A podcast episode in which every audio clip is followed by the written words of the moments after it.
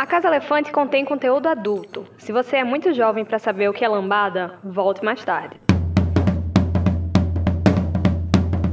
Olá! Sejam bem-vindos à Casa Elefante. Puxe uma cadeira, mete um pedação de chocolate na boca e vem discutir a obra de J.K. Rowling capítulo a capítulo com a gente. Hoje, o 21º capítulo de Harry Potter e o Prisioneiro de Azkaban, O Segredo de Hermione.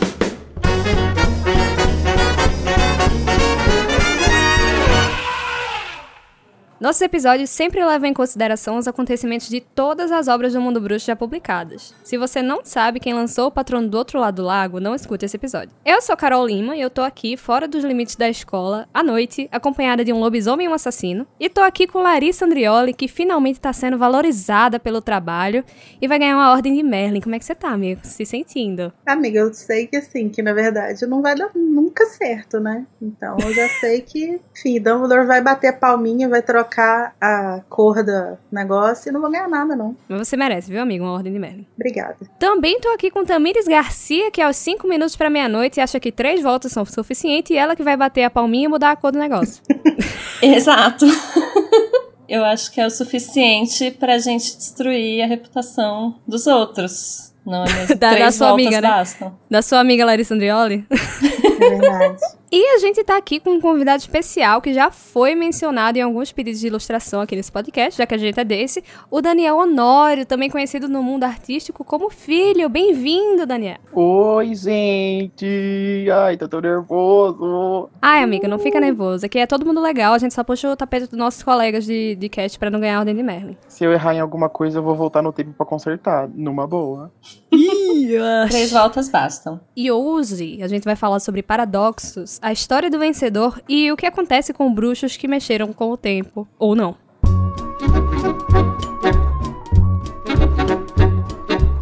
Para entrar em contato com a gente, você pode procurar por A Casa Elefante no Twitter, Facebook e Instagram, ou mandar um e-mail para acasaelefante.animagos.com.br. A gente também tem um grupo no Telegram, onde o pessoal conversa e deixa feedback sobre os nossos episódios. Para entrar é só acessar o endereço t.me barra o grupo elefante. Vamos lá ao nosso duelo de resumos, onde dois e excepcionalmente três participantes vão duelar pelo direito de iniciar a discussão do capítulo com uma frase de sua escolha. Vai ganhar quem conseguir fazer o resumo completo do capítulo em menos de 30 segundos, embora a gente saiba que ninguém consegue. E a Muito gente vai jogar. nesse capítulo. Sim. Mas então, Daniel, você vai querer jogar ou você vai querer julgar hoje? Amiga, hoje eu vou querer. É a minha primeira vez, então eu vou querer ser o carrasco aqui, pronto pra ceifar quem não conseguir Nossa fazer senhora, o um, próprio um bom resumo. Olha, eu acho que você não tem motivo nenhum pra estar nervoso, não. Acho que quem tem motivo pra estar nervoso é a gente. Então, a gente Exato, vai. Até porque eu não queria passar vergonha falando desse capítulo que é tão maravilhoso e eu vou, vou estragá-lo. Olha, se, se te consola, eu vou passar mais.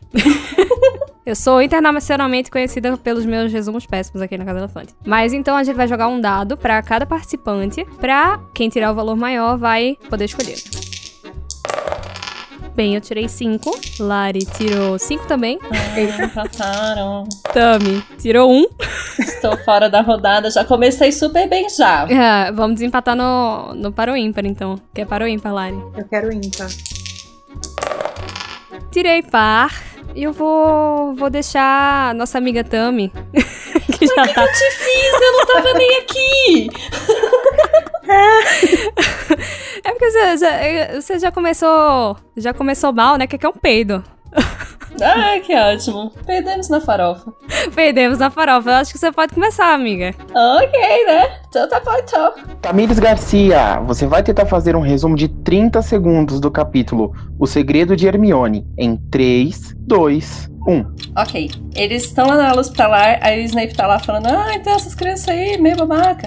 E aí os, o, o Fudge falou, não, que isso, qual assim? Aí o Dumbledore falou, sai todo mundo daqui que eu preciso falar com as crianças. Aí as crianças, oh, volta no tempo, três voltas. Aí eles voltam no tempo. Aí eles falam, o quê? Cheguei no tempo. Aí eles têm que descobrir o que eles têm que fazer, porque o Dumbledore não fala nada pra ninguém, né? Aí, meu Deus, a gente tem que salvar o Bicus. Aí eles saem correndo, e aí tá lá o Dumbledore, o Dumbledore tá tipo, eita. E o Hagrid também, o Bicus tá lá, eles pegam o Bicus e sai. E aí eles voltam. E aí tem... Não. Acabou! É, aí, acabou. É. Eles chegam no tempo. Chega no tempo. E tem que descobrir o que tem que fazer, que o não fala nada.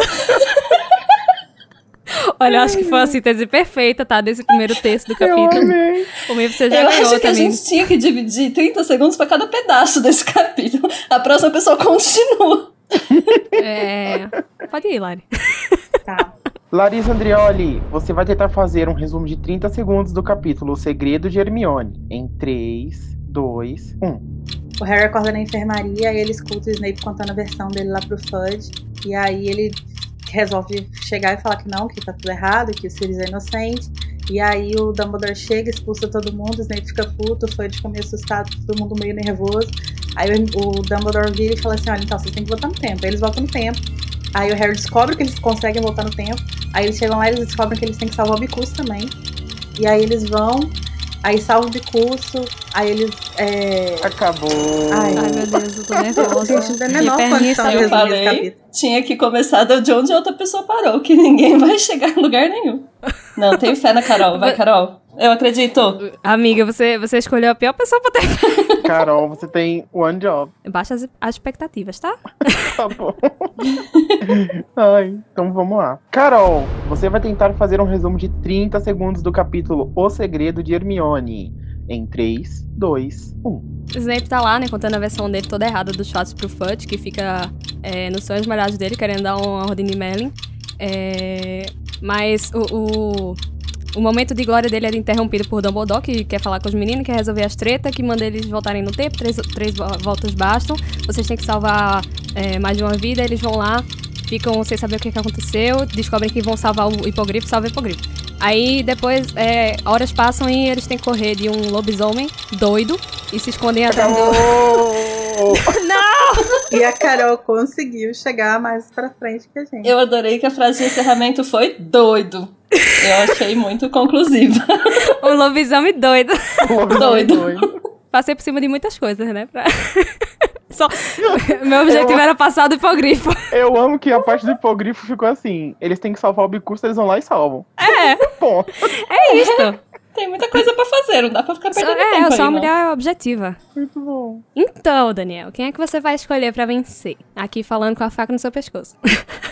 Ai, meu Deus. Levando em consideração o quão longe as pessoas foram no- nos resumos, eu vou escolher você, Carol, que chegou pelo menos depois do salvamento de Bicurso e falou do lobisomem muito louco. Ok, eu acho Ai, que essa faca que teve algum você. tipo de influência, não sei não. Ah, mas aí possível. fica aí, né? Fica aí, né, pra quem quiser me, me questionar mais tarde na saída do, do, do- da gravação. Será que alguém vai ter, vai ter coragem de questionar essa pessoa? Acho que não. Mas muito obrigada, tá? Muito obrigada pelos 100 pontos para a Grifinória que eu acabei de ganhar. obrigada, obrigada, meus fãs. Se você curte o conteúdo do Animagos e quer nos ajudar a continuar produzindo, você pode nos apoiar através do PicPay. É só acessar picpay.me animagos e escolher o seu plano. Com a sua ajuda, a gente vai poder continuar produzindo conteúdo acessível e de qualidade para você. O endereço é picpay.me animagos. Snape está fora de si com a captura de Sirius Black, falando em falsete e tudo. Harry acorda e descobre que os dementadores estão prontos para o famigerado beijo. Dumbledore chega e acredita nas crianças, sugerindo a Hermione usar seu vira-tempo para salvar Sirius e Bicus. Ela volta no tempo com Harry e os dois revivem suas últimas três horas e conseguem por fim fugir de um lobisomem, produzir um Doido. patrono e salvar o dia. Lacrou. Já que eu ganhei o resumo, mas a competição estava duríssima. Parabéns às minhas é, rivais, tá? Vocês foram incríveis. Mas eu queria começar falando desse início do capítulo, né? Que Harry acorda e começa a escutar, né? A conversa do, do Snape com o Fudge. E Snape tá contando a versão dele dos fatos, né? Afinal, né, a história pertence a quem ganha, e no caso foi ele até agora. Então, ele, ele fala, relata as coisas de um jeito bem curioso, assim. Porque parece que ele tá sendo um pouco benevolente demais com o trio. Mas eu pessoalmente acredito que ele tava assim, ah, não, eles estavam tão foram confundidos, né? Tão tão tão sob efeito de um feitiço. Justamente pra descreditar mesmo a versão do, do trio e a do, do Black, né? E pra dar mais força pra própria versão dele do que aconteceu. É, e a gente vê o, o Fudge bem satisfeito, né, com o que ele tá escutando, porque afinal ele tá escutando o que ele quer escutar. E eu queria saber se vocês acham, vocês têm essa mesma impressão. Óbvio que não, né, Carol? Ai, meu Deus. Eu tô brincando. Tô eu amo brincando. a minha amiga. Olha, isso Não, nesse momento, verdade- essa gente inventa cada coisa. Não, na verdade, eu acho que essa postura dele aqui com relação a tipo a versão da história, acho que não dá pra ser resumida em tipo, ah, ele tá sendo, sei lá, ele tá passando pano pro que eles fizeram, ou ele tá, ou ele tem tipo um plano maléfico pra desacreditar a história dele, sabe? Eu acho que ele realmente acha que que qualquer coisa que eles digam ali é uma maluquice, sabe? Eu acho que ele tem plena certeza de que o que ele viu e o que ele sabe até então sobre os Sirius é o que é verdade. Então, tipo assim, não acho que ele tá. que ele tem um plano maléfico de tirar a credibilidade do que é que eles vão falar, sabe? Acho que até tem um pouco de, eu, de querer eu não sei sim. se eu concordo com nenhuma das duas. Não, assim, eu só acho que não dá pra, pra simplificar desse jeito, assim, sabe? Porque eu acho que, assim, é lógico que existe sim uma tentativa dele de, de garantir que a história dele é verdadeira, de afirmar que a história dele é verdadeira, mas eu não acho que é um plano maléfico de, tipo assim, ah, eu sei que é mentira, mas eu estou aqui e tal. Acho que ele realmente acha que é verdade. E, e ele não tem nenhuma nenhum motivo pra acreditar que não seja verdade, sabe? Você acha que ele acredita na versão que ele tá contando pro, pro ministro? Sim, isso eu Sim, acho até que porque sim. ele, ele não viu Pettigrew, né? E Sim, é. ele não viu. E ele e, passou- eu- E, não, e não existe nenhum motivo para, por mais que ele, que eu acho que a relação dele com o Sirius é uma relação muito complexa pra gente tentar é, debater isso aqui agora. Até porque eu acho que a gente tem poucos elementos, assim, até aqui na história. Mas eu acho que não, não faz sentido achar que ele ignoraria o fato de que o Pettigrew tá vivo, sabe? Porque, tipo, Sim, o Pettigrew é. um elemento muito importante na, na, na vida dele. E ele é a única prova de que toda essa história é verdade. Tanto que só por isso Sim. que o Harry e a Rony e Hermione acreditaram. Exatamente. Mas o porquê que eu discordo de vocês duas? Porque eu acho que eu tenho uma terceira via. Eu estou sendo o, o Partido Novo. Mas assim. Ih, amiga, não, horror, amiga. cancelada. nem Desculpa, fala, sociedade. nem fala, deixa eu falar. Tá, pode, tira, sai. Socorro, não me cancelem. É brincadeira. Mas assim, não, eu só acho que. é, eu entendo o que a Carol quer dizer e eu entendo o que a Larissa quer dizer. O que, que eu acho? Que ele tem. Ele, ele sim acha que a história dele é verdade, mas eu ainda acho que o Snape, da forma como ele age com o Harry, tendo a possibilidade de falar para o ministro que é, é- o Harry tá mentindo, tá inventando, Que, contando que ele é história, delusional. o que ele é doido, exatamente. É, eu acho que ele tá diminuindo, assim, ah, eles foram confundidos, ah, eles estão enfeitiçados. Não é muito do feitio dele. Eu sinto que ele tá fazendo Uhum. alguma politicagem ainda. Sim, sim, ele, ele Não tem- com um- relação à história em si, né? Mas, tipo, usando essa Uhum, situação a forma como ele trata o pra Harry. atingir o Harry. Sim, e, e depois ele ficar querer é, forçando, né? Não, isso aqui pra mim era no mínimo uma, uma suspensão, não sei o quê. Então, porque daí ele muda de postura muito rápido. Quando começam a acreditar no Harry, aí ele começa a desmerecer de fato. É. Por isso que eu acho que tá muito polido o jeito como ele fala assim, não, tadinha das crianças, não sabiam o que Sim, estavam não, não, acontecendo." é, não sabem não o que é muito fazem, né? dele falar desse jeito, entende? É. Sim. Eu acho que ele tem uma intenção, sim, assim, nesse caso, sabe? Talvez viria até de dele ver, nesses dois últimos anos que passaram, o Harry é, cagando, assim, pras regras da escola, fazendo Uhum. coisa errada e se dando bem. E, e ele. A gente sabe que Snape é uma pessoa extremamente rancorosa. E, Uhum. e ele Será? queria, assim, ver ele se dando mal finalmente uma vez, sabe? E, e, olha, talvez. Eu até concordo com ele aquela, nesse ponto, porque Harry realmente. Ele passou muito dos limites. Sim. E eu acho que, que existe também um elemento aqui que é ele tá falando com o ministro da magia, né? Tipo, ele não pode chegar falando, não, porque esse aí, esse menino aí é um filho da puta, sabe? Ele não pode. eu acho que ele tá também tentando manter uma linha, principalmente porque ele tá ali E falha de receber depois. alguma coisa, né? De ganhar um, um prêmio. Uma pela- ordem de Merlin, sim. pelo que ele fez. Então eu acho que ele tá meio que tentando manter uma linha ali.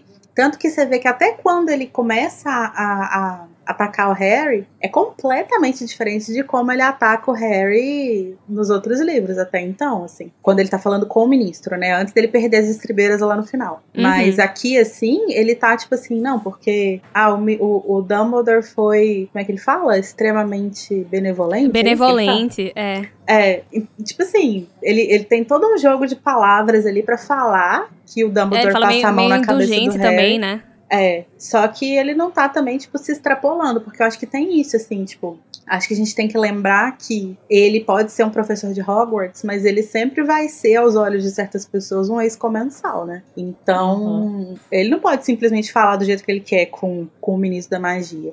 Então, eu acho que meio que essa é uma, uma, uma chance que ele encontra de polir a imagem dele, tipo, em público, sabe? Mas que não tá natural, não tá. Eu, Ah, eu não, ainda 100%. não vejo. Eu acho que ele foi bonzinho demais ainda. Tanto que ele perde muito rápido, né? Quando começa Uhum. a, a Ah, cair o é. chão embaixo dele, ele já começa. Ah, porque tava lá Ele começa a ficar descontrolado, né? Começa a mentirosas. atacar. É, ele, ele Uhum. literalmente perde o controle, porque ele tava ali se controlando muito pra, pra, pra dar a, a impress- as impressões que ele tinha ali ao, ao ministro. Mas a partir, do momento, a partir do momento que começa a dar errado, ele vira aquele Snape que a gente conhece, né? Ataque Ele de vira pelanca. o Ele, ele cala a tava, boca. inclusive, sendo polido, talvez até pela possibilidade da Ordem de Merlin, né? Até porque, tem tipo assim, até aqui, até esse momento do início do capítulo, ele, mesmo quando ele começa a, a ficar nervoso e tal, ele ainda, ainda tá tudo sob controle, assim, tipo, ainda, as coisas ainda estão dando certo pra ele, digamos assim. E aí, quando o, o Sirius foge, e aí o, esse prêmio dele se perde, né, essa possibilidade dele ganhar não existe mais, é, aí ele não tem mais nada a perder. Sim, que é no próximo capítulo, né? Que a gente vê ele, assim, transtornado. E isso tem dedo Sim. do Potter. Isso tem. Mas é, é Meu patrono cenas do dos próximo próximos. capítulo, já tô É, cenas dos próximos episódios. Falando no que o Snape estava tentando, que era, né, uma possível ordem de Merlin, temos o nosso sumido, maravilhoso, lindo, Danilo Borges, para contar pra gente um pouquinho sobre a ordem de Merlin. Oi, pessoal, meu nome é Danilo. Não sei se vocês lembram de mim, mas sim, eu participo da Casa Elefante. Eu dei uma sumida durante esse livro, mas como esse capítulo traz um tema que eu gosto bastante, que é a Ordem de Merlin, eu vim falar sobre esse tema porque eu gosto bastante, é isso. e porque tem muita coisa que a gente não sabe, muita coisa que não tá nos livros. Então queria começar falando que a gente enxerga a Ordem de Merlin como um prêmio, mas ela é mais como um título. E ele é concedido pela Suprema Corte dos Bruxos para bruxos e bruxas pelos seus serviços prestados à comunidade mágica. Nós não temos muitos detalhes sobre a origem da Ordem de Merlin, mas lá no antigo site da J.K. Rowling, naquela seçãozinha dos sapos de chocolate, no sapo do Merlin falava que o bruxo, apesar de ser um Sonserino, ele queria muito que os bruxos ajudassem os trouxas. Então ele mesmo criou a Ordem de Merlin, que ele devia chamar de Minha Ordem. E na sua origem, na sua gênese, essa ordem estabelecia regras contra o uso de magia em trouxas. Será que é tipo um embrião do Estatuto do Sigilo? Fica aí no ar. A Ordem de Merlin ela tem três classes. A primeira classe é dada para bruxos que têm atos de bravura, uma distinção. A segunda classe é dada para quem faz uma realização, um esforço além do comum. E a terceira classe é dada para quem ajudou a trazer conhecimento ou até mesmo entretenimento para o mundo bruxo. Então, hashtag queremos a Ordem de Merlin para Celestina Warbeck. Senhora Weasley iria concordar comigo. Eu gostei muito desse detalhe de que o- a comunidade bruxa também valoriza o entretenimento. Isso é uma coisa que a gente não vê muito nos livros. E existem algumas características da Ordem de Merlin fisicamente. Ela é uma medalha de ouro, mas ela vem em fitas de cores diferentes dependendo da classe que a pessoa ganhou. A primeira classe, ela vai numa fita verde. E dizem os boatos que essa fita é para refletir a casa de Merlin Hogwarts, que é Sonserina. A segunda classe, ela vai numa fita roxa, a terceira classe numa fita branca. E como tudo que envolve o Ministério da Magia, ou até mesmo premiações no geral, às vezes rola um pouquinho de corrupção, às vezes rola um favoritismo, e o Ministério da Magia às vezes vai lá e dá aquela ordem mais alta para os seus favoritinhos, né? Inclusive, o Cornélio Fudge teve a cara de pau de se auto-premiar com a primeira classe da Ordem de Merlin por sua carreira brilhante. Outro famoso que ganhou a Ordem de Merlin é o Alvo Dumbledore. Ele ganhou uma primeira classe por derrotar o Grindelwald. E eu tô muito ansioso para ver isso em Animais Fantásticos. Quero essa cena da, do, do Dumbledore ganhando a primeira classe, a fitinha verde da Ordem de Merlin. Também tem o avô dos Sirius, o Arturo, que dizem também que que ele pagou para ter a Ordem de Merlin, que ele deu um bocadão de ouro para poder receber a Ordem de Merlin.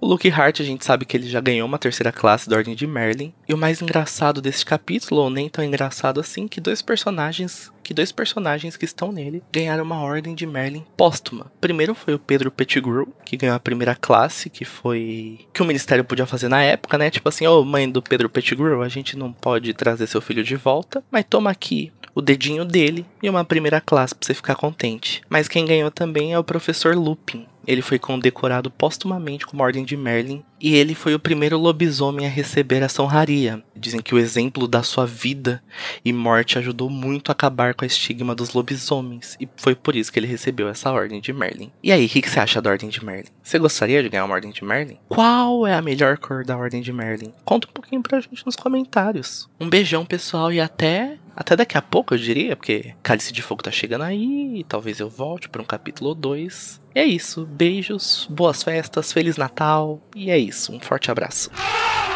Ai meu Deus, não aguento esta voz. Gente, o Snape tava com essa possibilidade de ganhar uma ordem de Merlin, é porque até então a história que estava sendo contada é de que ele tinha capturado os Sirius, é isso? Sim, é, é, justamente isso. Foi ele que foi a pessoa que salvou as crianças e capturou Na o Bad verdade, Guy. não é nem a história que estava sendo contada, né? Foi o que aconteceu. Tipo, depois que os Dementadores atacaram, foi ele que encontrou É verdade, né? o Sirius lá e foi ele que, tipo, capturou, né? E o Fudge fala sobre ordem de segunda classe, e aí, primeira, se eu puder convencê-los. Olha. Então, tipo, ele Não, mas a, a- tem uma politicagem também por trás, obviamente. Mas a parte do de- dos dementadores ele fala que ele realmente não sabe, né? É, não, Uhum. é. Ele fala só que ele teria só capturado os Sirius e Salvado. é, o salvado pessoal. eles dos Sirius, né? Do, do Isso. Lupin, talvez. assim. Do- dos dementadores ele fala. O, o, o Fudge até pergunta: Ah, você não sabe o que, que, que aconteceu, o que foi que espantou? Ele fala que não, sei não. Nessa cena a gente tem mais uma demonstração, né, dessa. Desse crush fortíssimo do, do Cornélio Fudge por Harry, né? E isso só até o próximo livro, né? Essa bonita. E o gaslight de Snape funcionando, né? Porque ele fica, ah, não, Harry Potter, né? Todo mundo é meio, né? É meio indulgente quando se trata dele. Ainda, ele ainda aproveita pra ser capacitista nessa cena, tá? Cancelado. Canceladíssimo. É... Mas ele fica, né, bem patron... é, patronizing mesmo, Harry. Ah, não, Harry, você não está bem, não sei o quê. E Harry transtornado, querendo contar, né, porque um homem inocente tá, tava ali correndo risco de, de um destino terrível. Mas fica aí, né, a hipocrisia do Cornélio Fudge. Sim, e é muito engraçado que ele tá muito paternalista, né, assim. Muito! Desde lá do começo, ele recebe o Harry na, na, no caldeirão furado e aqui, assim, todo bonzinho. Ninguém sabe a cobra Sim. que vai virar. Ai, Não quem é, não te menina? conhece, que te compre. Mesma coisa que, que o Snape fala nessa cena, e que é verdade, acho que a gente tem que concordar, é que o Harry simplesmente cagou pra todos os cuidados que as pessoas tomaram em relação à segurança dele. Nossa, Tipo, sim. Tudo que o ministério fez, que todo mundo fez, tipo, é tudo por causa dele. Os dementadores só estão em Hogwarts por causa dele. E ele cagou. Foi nessa parte lá do começo que eu falei que eu concordava com ele, porque Harry realmente cagou pra tudo, sabe? É, tudo bem que ele tava saindo de noite pra ir lá na casa de Hagrid, né? A gente fica tipo, ah, não, Uhum. Hagrid, né? Uhum. Mas mesmo assim, né? Tá um monte de gente se lascando pra ele, pra ele poder estar ali, né? Estudar, porque realmente ele não tem culpa de ter um assassino, entre aspas, atrás dele. Mas ele tem culpa sim de, de não ligar, sabe, pros esforços das pessoas pra manter a segurança dele. Sim. Ah, eu entendo o que vocês estão falando, só uma, pontuar uma coisa. É, tem uma questão de deixar as coisas todas muito centradas em volta do Harry. E assim, obviamente que o Sirius Black não seria uma ameaça pra Hogwarts se o Harry não estivesse lá. Mas a- as medidas de segurança são pra todos no castelo, porque todo mundo pensa que o Sirius explodiu uma rua com 13 pessoas pra Uhum. chegar ao Harry. Então, o que É. que ele não faria com um colégio? Ele explodiria um colégio pra matar o Harry. Eu entendo que tem a ver com a segurança do Harry, e entendo que sim, ele cagou pra isso. Mas tem a ver com todos os alunos, a segurança de todo mundo. Não é só dele, assim, menino. Então, mas se ele não tivesse lá, não Herói. teria dementadores, muito provavelmente, sabe? Sim, mas só, só pra dizer, não, não, sabe? Não é por causa Tipo, não é dele. só a gente dele, tende essa, a falar, assim, a culpa do Harry. Não, não necessariamente, né? É uma medida de segurança mais geral, assim. Mas o que eu acho mais louco é que, tipo assim, nesse livro, esse é talvez a, esse é o primeiro momento, acho que o Harry tem noção de como as pessoas estão cuidando dele, né? Tipo, Uhum, uhum. porque, na verdade, até então existe toda uma coisa em volta dele, mas ele não sabe, né? Desde sempre. assim. Ah, sim, isso sim. E essa é a primeira vez que, tipo, as coisas são colocadas às claras, porque é uma situação diferente, né? Então ele sabe que tá, que estão sendo tomadas medidas especialmente pra ele. Então é, é muito. E, e a gente tá muito acostumado, igual tipo a Carol falou, ah, a gente sabe que ele tá indo. Ele saiu do castelo pra ver o, o Hagrid e tal. Como, ele, como a gente acompanha a história pelo ponto de vista dele, a gente meio que ignora um pouco isso, assim, porque a gente entende por que, que ele quer sair. A gente entende que ele Uhum. não quer ficar preso, que isso é, que é uma sensação horrível e tal. Mas ao mesmo tempo. Quarenteners tipo que o assim, digam. Não é mesmo? Mas ao mesmo tempo, tipo assim, se você afastar o olhar, você percebe que, na verdade, ele sempre cagou pra tudo, né? E que nesse Ele é rolê muito aí tinha um monte né? de gente que tava ali, tipo, se fudendo pra proteger ele. E ele não tava, tipo, inicialmente ele não sabia, mas aqui, ele sabendo que tem as pessoas tentando proteger ele, ainda assim ele prioriza outras coisas, né? Mania de salvar as pessoas. Enfim, a hipocrisia. Mas é legal dizer que neste momento, né, que Harry tá escutando a conversa dos outros, ele olha pro lado, finalmente olha pro lado, né, porque nessa hora ele tava acordando ainda, e ele vê Hermione deitada do lado dele na ala hospitalar, e escutando também, porque ela não é besta, e tá batendo a luz da lua nela. Então esqueçam essa teoria de Hermione e lobisomem. Ai, E eu não isso é vou explicar nada mais sobre absurdo, Isso é um absurdo. É, não vou explicar nada mais sobre essa teoria, porque ela não merece, só esqueçam, tá? Ok. Tudo bem. Obrigada. Seu desejo é uma ordem, Carol. Socorro. Obrigada. E, inclusive, ali, todos ouvindo, né? Harry e Hermione ouvindo o que, que estão todos falando. É, vem Madame Pomfrey, de novo, responsabilíssima Ah, pela hospitalar e querendo, com todo o apreço do mundo, cuidar de seus pacientes e nunca sendo bem sucedida, coitada. Gente, Madame Pomfrey, ela é a girl interrupted de, de Hogwarts, que ninguém deixa ela fazer o trabalho dela. Ninguém deixa ela cuidar dos Eu doentes. acho que ela é a profissional que mais sofre em Hogwarts. Eu sofro pela Madame Pomfrey. Mas eu acho que ela, ela finalmente ela teve o, o lugar ao sol dela quando ela partiu o chocolate, enfiou na boca de Harry, enquanto ele se engasgava, ela empurrou ele pra deitar na cama. Eu acho que esse foi um grande momento da vida dela, assim. Que ela, ela descontou todos esses maus tratos, entendeu? Eu adoro como a Madame Pomfrey está disposta a passar por cima de qualquer um, até de Dumbledore, para exercer a profissão dela. Madame Pomfrey, conte comigo para tudo. Quem é Dumbledore na é, hospitalar, tipo- quem manda é ela. Exatamente. É o Obviamente. território dela. E ninguém nunca, jamais deve ser angustiado lá, passando por cima dela se for. Não estou angustiado. Ela sempre acha que tá todo mundo angustiado. Eu acho incrível o quanto tudo angustia os pacientes.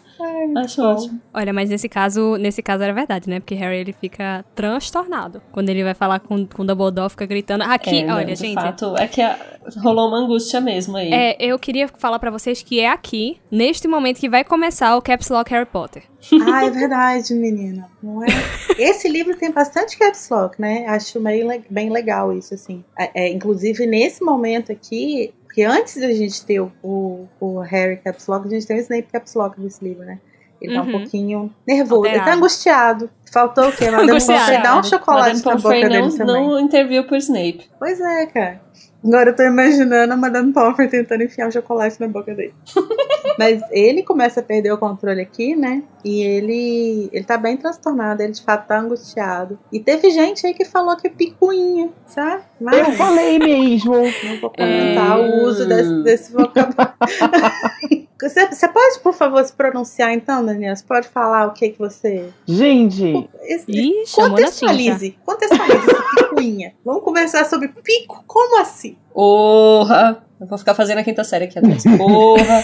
Amo, Tami. não, eu só, eu só quis deixar, ser, hein? eu só quis ser debocherry quando eu falei picuinha. Hum, É porque- Debochilho. Debofi, Debochenio. Debo, é, Debofilho. O Snape tá ali lutando com todas as armas que ele tem e que ele não tem pra convencer que a história dele é real, porque o resultado disso vai ser a morte do Sirius e, e a glória dele, e aí ele vai se superior. E é tipo, eu sei que você tá machucado, cara, mas meu Deus. Eu tô machucada. Sério, Cara, mas Deixa, a Madame, deixa a Madame Pomfrey tirar a sua angústia ao invés de você tirar ela de você desse jeito. eu entendo que existe um elemento, acho que existe sim esse elemento dele que tá é, um pouco transtornado por essa coisa da glória de ganhar a, a ordem de Merlin e tal, não sei o quê. Mas como eu disse, eu, eu tenho plena certeza de que ele, ele, ele acha que a história dele é a verdade. E nisso eu concordo, porque ele Eu realmente não também. teve nenhuma prova de que não era, né? É, Sim, e, e- e eu- e vamos e lembrar esse- que quando o Pettigrew é, foi transfigurado, então ele tava desacordado, né? Ele já estava desacordado. E quando ele acorda de novo, o Pettigrew já fugiu, né? Uhum. Uhum. É, e, e esse é um assunto que é muito, muito delicado para ele, né? Então, assim, é, eu acho que resumir o fato dele querer que o Sirius morra a picuinha adolescente é um pouco Reducionista. Reducionista, simples. Porque ele não quer que o Sirius morra porque o Sirius foi babaca com ele. Ele quer que o Sirius morra porque ele acha que o Sirius foi o traidor dos Potter, entendeu? Sim, é- e, e é uma discussão que a gente já teve. é, eu não, não sei se a gente falou em episódio, se a gente falou no Falou. em off. Não, a gente já conversou sobre isso. Acho que no episódio que ele chega na Casa dos Gritos. Isso. Pronto, sim. E, e- e é muito daquele negócio de, de ele transferir uma parte do ódio que ele sente por si mesmo, de ter sido a Uhum. pessoa que, que foi lá e falou pro Voldemort do- da profecia. Ele transfere isso pra o Sirius Black, que seria, no caso, aque- a- aquela última trava de segurança que falhou também. Então Sim. ele, ele deve pensar assim: ah, se esse cara não tivesse peidado na farofa, é, Lily ainda estaria viva, sabe? E, e ele transfere muito esse ódio pra outra pessoa. Porque o Sirius, Sim. inclusive, eu gostei dessa, dessa palavra, que você, dessa expressão que você usou de trava de segurança.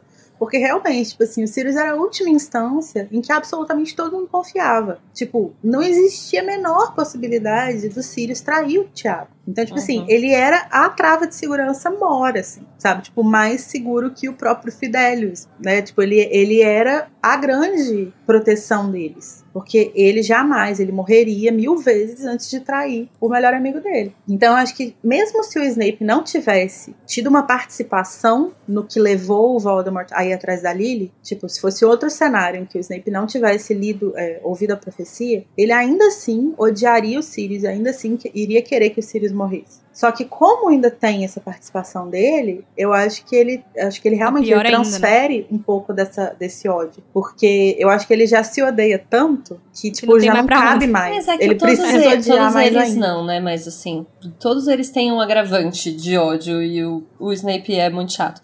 Porque assim, então o James casou com a mulher da vida dele. O Sirius era o melhor amigo deles e o Lupin é lobisomem. Todo mundo tem um agravante, mas não para de odiar ninguém, esse menino. Odeia todo mundo, né? Menino Ah, é, chato. né? Coitado. Tem um monte de treta aí. É o jeitão assim- dele, Tami. Ele é, É, o assim jeitão dele. mesmo, sabe? Ah. Então eu acho.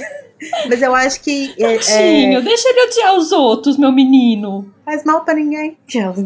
É, então, eu acho que quando a gente. E aí eu, a gente tinha eu tinha comentado isso na pauta, e eu acho legal falar. É que tem um momento que, que antes do Snape perder de fato o controle, né? Ele, ele dá uma encarada no Dumbledore que, tipo assim, gela a espinha, né? Ele, tipo, olha pro Dumbledore e fala, tipo, você vai realmente acreditar na história Oi. dele. Você, o meu Ai, testemunho gente. não vale nada. Eu amo que ele só falta, nessa hora, só falta ele falar, e a broderagem?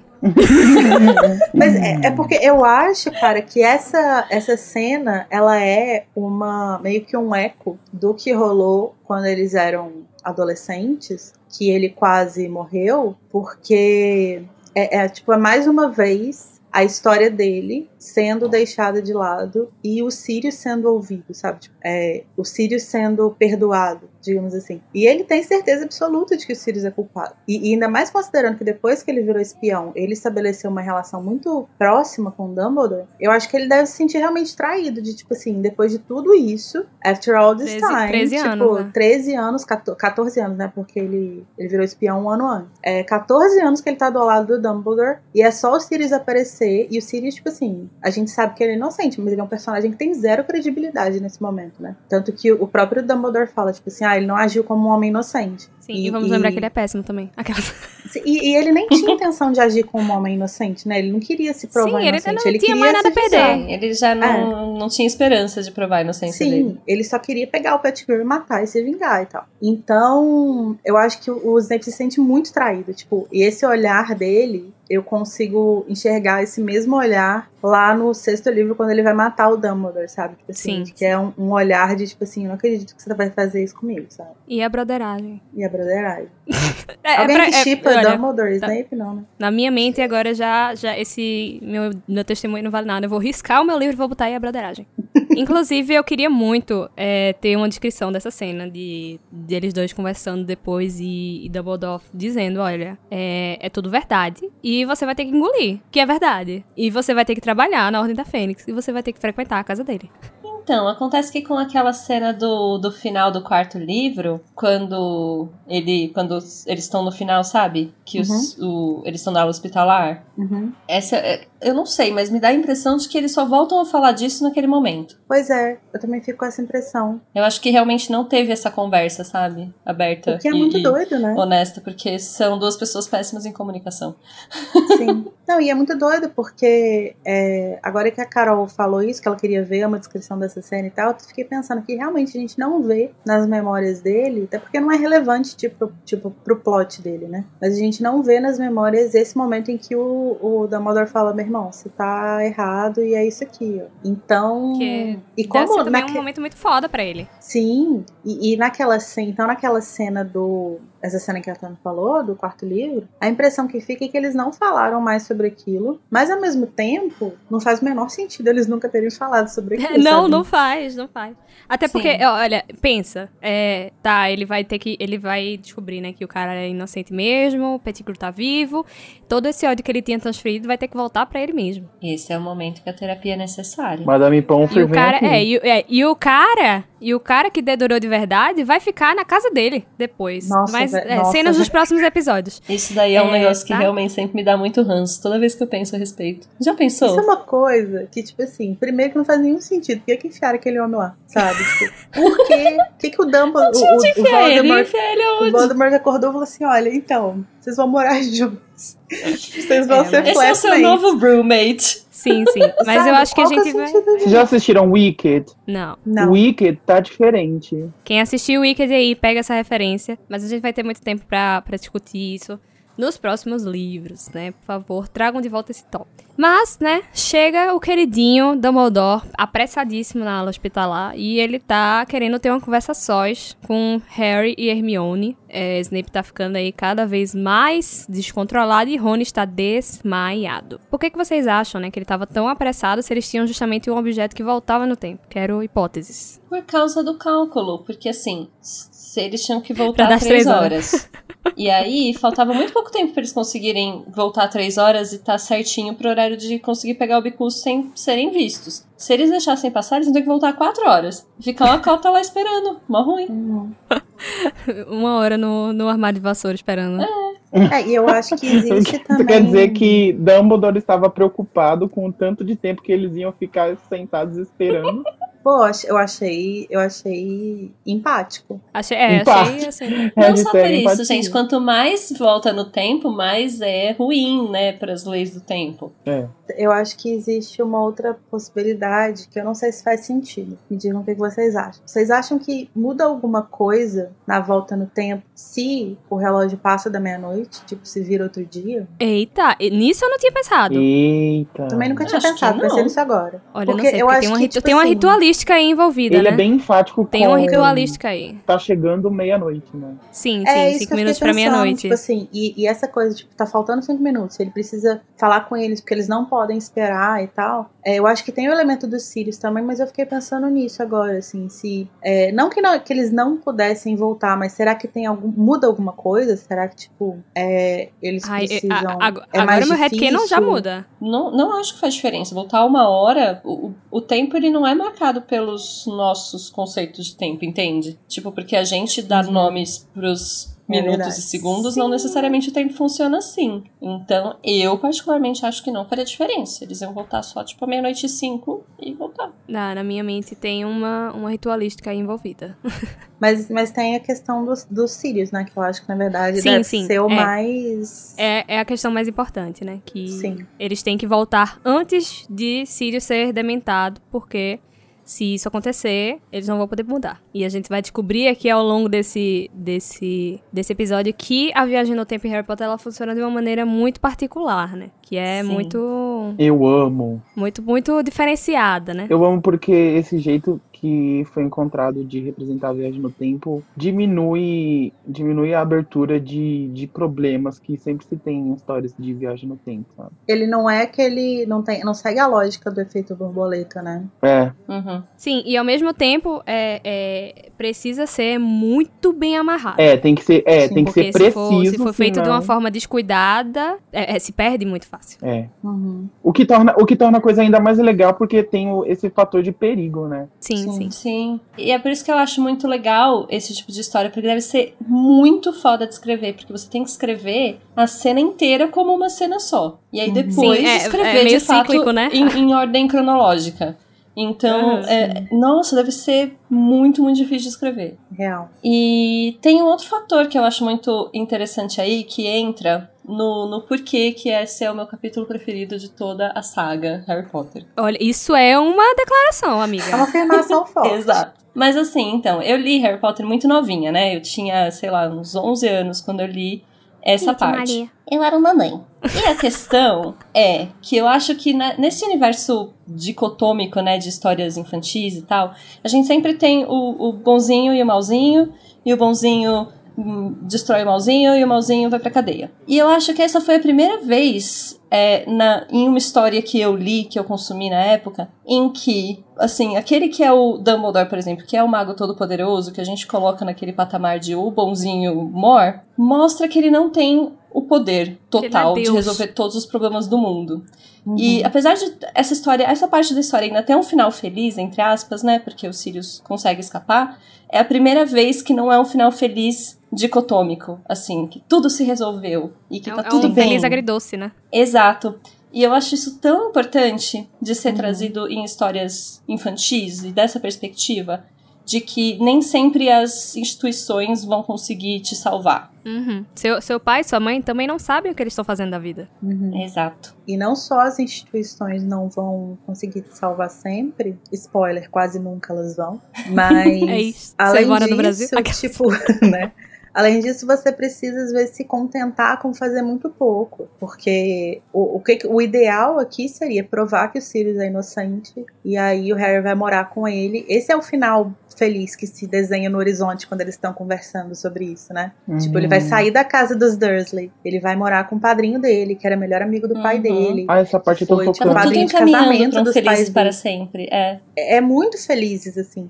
E aí, tipo, apesar do livro ter uma resolução positiva, porque o Sirius consegue ser salvo, é, não é um final feliz. Feliz. Tipo, ele realmente é um É- final bem amargo. Só é positivo porque não deu ruim. É, tipo, ele tem que é. se contentar com é, uma resolução possível, não com a resolução ideal, né? E Sim. essa é a primeira vez que isso acontece na saga. E Uhum. nunca mais vai acontecer um final feliz, assim. Eu acho que nem o final dos livros mesmo é um final feliz, assim, porque, né, um monte de gente morta. E, e o, o Felizes para Sempre que ele consegue, na verdade, é ilegal, né? Ele liberta Uhum. um Sim. prisioneiro. Dois. E, e, é assim, é, liberta a- até que instância, né? Porque ele tá fora da, da prisão, mas ele tá preso em casa. Sim, ele continua ele tá vivendo um, ele continua... É, ele tá vivendo um inferno, dá, tá, fica depois todo é, é, deprimido, né? Assim, a pessoa tá, continua no cárcere. Sim. Exatamente. Ele só conseguiu realmente é, não Escapar ser de Azkaban. executado, assim. Mas É, ele, ele, continua é, ele em é cárcere. pior que a morte, né? É, ele teria a alma... é, Pelo menos a alma dele continua lá. Ai, que ótimo. É. Mas sim, e eu, enfim, eu acho incrível e realmente não, não me arrependerei de dizer que é o meu capítulo preferido da saga. Porque eu acho muito legal essa questão, assim, você tem um universo, né, infantil, então, na- dentro da psicanálise, o universo do pai, que é o mundo de fora, né, o mundo mais real, E o Dumbledore sendo a representação disso. E o Dumbledore falando, querido, não posso fazer nada. Volte no tempo e resolva, porque não vai rolar. E o Harry, ainda por cima depois, tendo que esperar o pai, a gente vai falar disso depois, mas esperando o pai vir e o pai não vindo, tem uma quebra muito forte de, de expectativa e uma, uma dose de realidade muito legal e interessante e rica para uma história infantil e juvenil. Eu Sim, é, é agora que eu percebi, né, que todas as figuras paternas a quem ele recorre nesse capítulo aqui, elas simplesmente é, falham. Exatamente. Ai, que perfeito. Falham, Ele é mas ao mesmo tempo, tipo, despertam algo nele que. que, que Sim, sim, ele, que ele vai ele se- amadurecer, né? ele se torna dessa- dessa poderoso, né? Tipo, a partir disso, assim.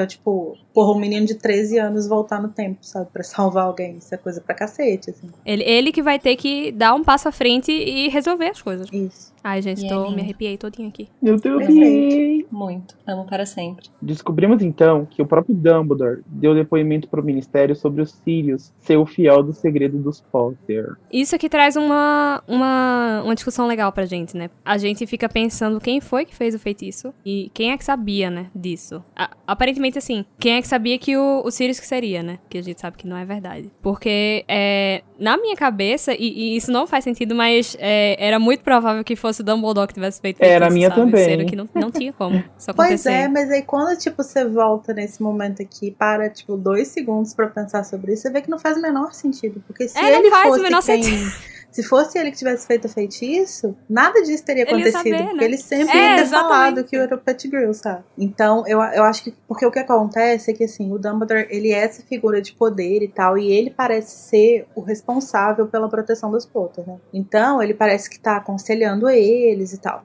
Então, acho que é. Acho que eu não lembro se. Se isso acontece, mas eu acho que em algum momento a gente fica sabendo que ele foi quem sugeriu aos Potter que eles fizessem o feitiço do Fidelius. Uhum. E aí, eu acho que é isso que cabeça. acontece, né? E aí a gente, daí a gente saltou pra ele e fez o feitiço, mas tipo, não. É que a gente tem a impressão de que o Dumbledore que faz tudo, né? é, eu acho que ela o faz, que ela faz o rola feitiço dela. é que, tipo, as únicas pessoas é, que estão presentes na feitura do feitiço são as pessoas diretamente envolvidas, ou seja, a pessoa que vai ser protegida e a pessoa que vai proteger. É porque, calma, não, isso é verdade. Também eu tenho, acho que na minha mente, visualmente assim, que esse feitiço é feito que nem o voto perpétuo. Que Sim, precisa de uma é- terceira é. pessoa, mas acho que não necessariamente. Mas, é, eu, acho que não necessariamente. E eu acho que o voto, o voto também não precisa de uma terceira pessoa. Não? Eu não sei, acho que porque a a gente gente- só vê um voto, né? É, a gente só vê um voto e eu acho que fica legal com três pessoas, mas acho que dá pra fazer com duas.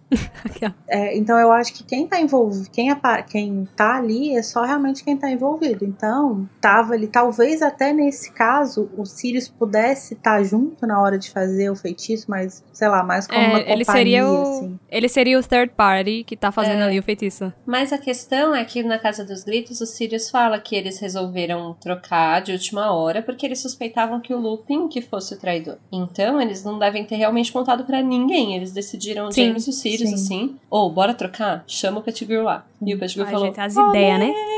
Mas, enfim, acho que foi só foi uma coisa muito rápida. Eles nem pensaram em falar pro Dumbledore até pra manter menos gente possível sabendo, pra que Eu- eu eles pararia- soubessem quem de fato era o traidor. And descobriram. Eu pararia essa sua frase no eles nem pensaram. O que define eles, não é mesmo? Não, e o, e o erro? Ah, não vamos contar para o Dumbledore. Como assim? Se Sim. alguém deve. Não vamos contar pro se Dumbledore. alguém que deve. Se a única pessoa que deve saber desse plano existe, Sabe. é o Dumbledore. Provavelmente ele ia dar as ideias certas, né? Mas Exato. infelizmente Gente, não aconteceu. Ai, não. É, só é. só- eu só achei importante trazer esse ponto, porque apesar de ser muito óbvio, a gente acaba ficando com essa ideia na cabeça, né? Sim. Uhum. Mas aí, né, gente, aí que começa. Que aí, assim, até aqui, eu sei que a gente já falou três horas, né? Mas é aqui que começa o quê? A ação. Eu vou ficando até animada, né? Então aqui que o capítulo começa. É, porque aí de repente Dumbledore chega lá, pega os meninos, expulsa a galera e fala: Então, gente, deixa eu falar o seguinte: eu vou falar com vocês, mas eu vou assim ser muito direto, mas eu não vou falar Só que não. exatamente, sabe? Mas a gente não pode perder tempo, mas eu vou fazer o quê? Mistério. E aí ele vira e fala o quê? A gente tem que ser muito rápido, mas eu Não, poderia não falar pode- pra vocês o que vocês têm que fazer, porém não, Não falarei. pode- Não vou falar. Não pode perder tempo aqui. Quando vocês voltarem, vocês têm que matar uma hora ainda. Gente, vocês já pararam pra imaginar o Dumbledore tentando fazer um resumo do capítulo em 30 segundos? Não, Ele não ia falar nada. Sabe, sabe como é que ele ia Ele fazer? ia- É, então Rony e Hermione vão para. E eles fazem? Eles precisavam de mais tempo. E aí eles tinham conseguem derrotar- a possibilidade de salvar duas vidas inocentes. Pronto, esse é o resumo. Mas então o Dumbledore chega e fala: então, vocês precisam. É de tempo. E aí, nesse momento, assim, tipo, E dá uma piscada, né, pra Hermione. Ele pisca É. um olho só, assim, ó. Exatamente. E ele ainda vira e fala a- aquela frase maravilhosa, né? Que, na verdade não tem nada demais, mas eu amo. Que é o três voltas devem bastar. Eu E aí, é amo. tu- e aí tudo começa. Agora, uma coisa que a gente estava pensando durante a construção da pauta, e acho que seria legal discutir aqui, e, e perguntar também para os ouvintes, né? Também Pros para eles contarem sim. é, no, depois no feedback deles o que, que eles acham sobre isso. Porque quando o Dumbledore fala que três voltas vão ser suficientes, ele ainda fala que é, se tudo der certo, eles vão poder salvar mais de uma vida, né? Uhum. Sendo que essa outra vida era primordial para que o plano desse certo. Sim, No exatamente. caso, é. Eu fico pensando o seguinte: quando será que ele se deu conta de que isso poderia ser feito? Assim, tipo, Menina, todo momento que eu estava fazendo a pauta, eu estava pensando nisso. Porque quando a gente volta pra, pra rever, reviver as cenas, né? E a gente já volta com outra visão do que aconteceu, é, fica muito claro pra mim que ali ele já sabia. E se Sim. ele já sabia ali, quando foi que ele, que ele teve esse entendimento é, de que as coisas iam acontecer de tal jeito e ele tinha um papel a, a, a desempenhar, né, nessa história? Porque a gente, fica, a gente fica com essa impressão de que foi ele que teve a ideia, mas não foi. Ele viu as coisas acontecendo e ele entendeu que ele tinha esse papel a, a desempenhar. Eu, no meu headcanon, ele viu eles pela janela pegando o bicuço. Uhum. Então, na minha mente, se ele viu aquilo acontecendo, depois chegaram as crianças desacordadas e ele falou: Como que as crianças estavam desacordadas e estão sem hipogrifo e estavam ali faz cinco minutos? Aí ele falou: Epa, não eram as mesmas crianças. Então, mas né, três horas atrás ele já sabia disso. Porque na- era na, na cabana de Hagrid ele já sabia. Então, mas ele descobre ali, eu acho. Pra mim, é ali que ele olha e fala: Hum, Ah, na janela, na janela de Hagrid. na janela do isso. Hagrid. É, ele olha pra Uhum. fora e vê eles lá. Depois, não faz sentido eles estarem lá naquela hora quando ele entende a história toda. sim. Talvez naquele momento em que ele vê as crianças no headcanon da, da Tami, ou talvez não veja e tal, talvez ele só estivesse tentando achar um jeito de salvar o bicurso. E aí, depois, ele consegue, tipo, encaixar. Se eles tirarem o bicurso, talvez eles consigam também salvar o Sirius, porque ele não teria como planejar o salvamento do Sirius se ele nem É. sabia que o Sirius, tipo, tava lá, era inocente. É, a Lara acabou, Sim, a Lara sim. acabou falando que eu ia, o que eu ia dizer que na hora que, que vocês comentaram assim sobre ele dizer se tudo der certo, mais de uma vida pode ser salva. E aí falou isso porque a vida que pode ser salva é crucial para o plano dar certo, né? Pro Só que plano. no caso então ele acho que ele estava se referindo a se tudo der certo, a vida dos Sirius pode ser salva, porque ele sabe que com certeza a vida do Bicuço foi, porque ele testemunhou que o Bicuço não morreu. Então ele supõe Caralho. que as crianças salvaram o Bicuço. E aí, se tudo der certo, a vida dos Sirius vai ser salva. Também vai ser Né? salvo. Gente, tô passada. A Faz gente sentido. interpretou, erra É, ele interpretou fala errado todo mais de tempo, uma é. vida inocente. Sim, a gente sempre acha que a prioridade dele ali era É salvar Sirius. os Sirius, e se tudo der certo, eles salvam o Bicuço também. Mas não, ele já É. sabe que eles iam salvar o Bicuço. E se tudo der certo, Sim, eles né? conseguem pegar o Bicuço e também salvar os Sirius. É porque não é uma questão de prioridade, né? É uma questão de certeza. Uhum, É, não, Que a prioridade gente assim, pensa logo como na se ele prioridade. estivesse fazendo aquilo para salvar os Sirius. A questão é, ele já sabe que já foi salvo, mas aí, onde que ele teve o insight de falar, caraca, se eu não fizer ele ser salvo, ele não vai ser salvo? Aí eu Por acho isso que eu é, acho foi mesmo um- que ele viu, ele viu alguma coisa, ele viu eles desamarrando sim. ele, porque senão de onde ele ia tirar? E, e justamente, eu penso que ele só ligou os pontos depois que o Sirius contou a história toda. Porque justamente, como que tava as crianças pegando o bicuço ali, e depois eles estão desacordados na aula hospitalar. Então, E- Deixa, deixa eu me adiantar um tiquinho só, porque a gente ainda tá na parte que ele tá falando três votos devem bastar.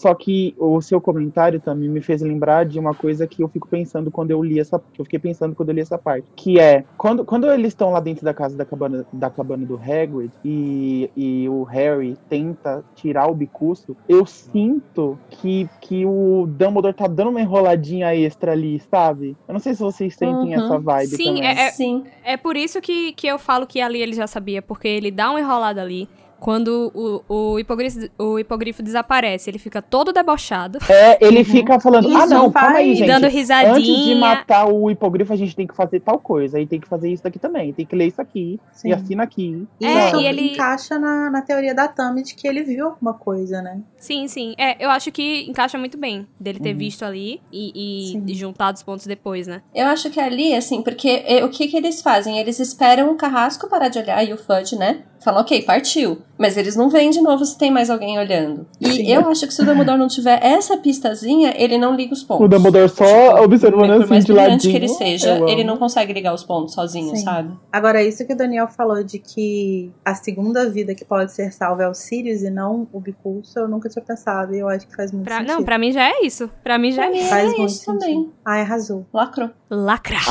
Ai. E é, é legal Arrepiei. perceber como ele tá na melhor posição possível nesse momento, né? Porque ele, ele entendeu o papel dele, ele vai fazer ali o que ele tem que fazer e instantaneamente ele vê é, se deu certo ou se Sim. não. Eu Quando é. Harry e Hermione Isso eu voltam. sempre acho muito maravilhoso, porque a gente passa três horas com eles, né? Mas Aham. imagina você sendo o Dumbledore, você falou, ou, partiu aí, fecha a porta. E aí, rolou? Nossa, eu, eu imagino o Dumbledore saindo dessa cena muito, muito satisfeito, sabe? Muito alegre, dando pulinho. Dando um pulinho depois. Foi uma recompensa muito imediata. E ele tá na melhor posição também, porque, tipo assim, ele tá meio que passando pra frente, né? Vocês Ele terceirizou. Não, ele terceirizou a treta. Como sempre, né? Terceirizou a treta. E nem avisou o cara pra eles fazerem. Tem esses meninos que eles vão fazer o que eu quiser pra ganhar uns pontos na taça das casas. Aquelas mentiras. Mas é isso, sabe? Eu não quero me comprometer, não posso me comprometer.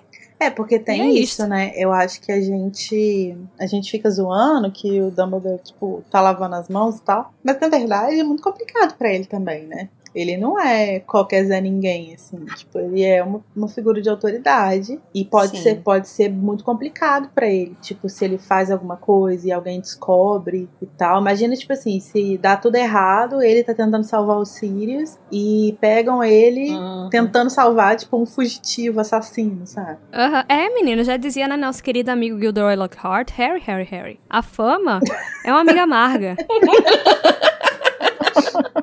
Muito bom, muito bom. Amei as aspas. Melhores aspas do episódio.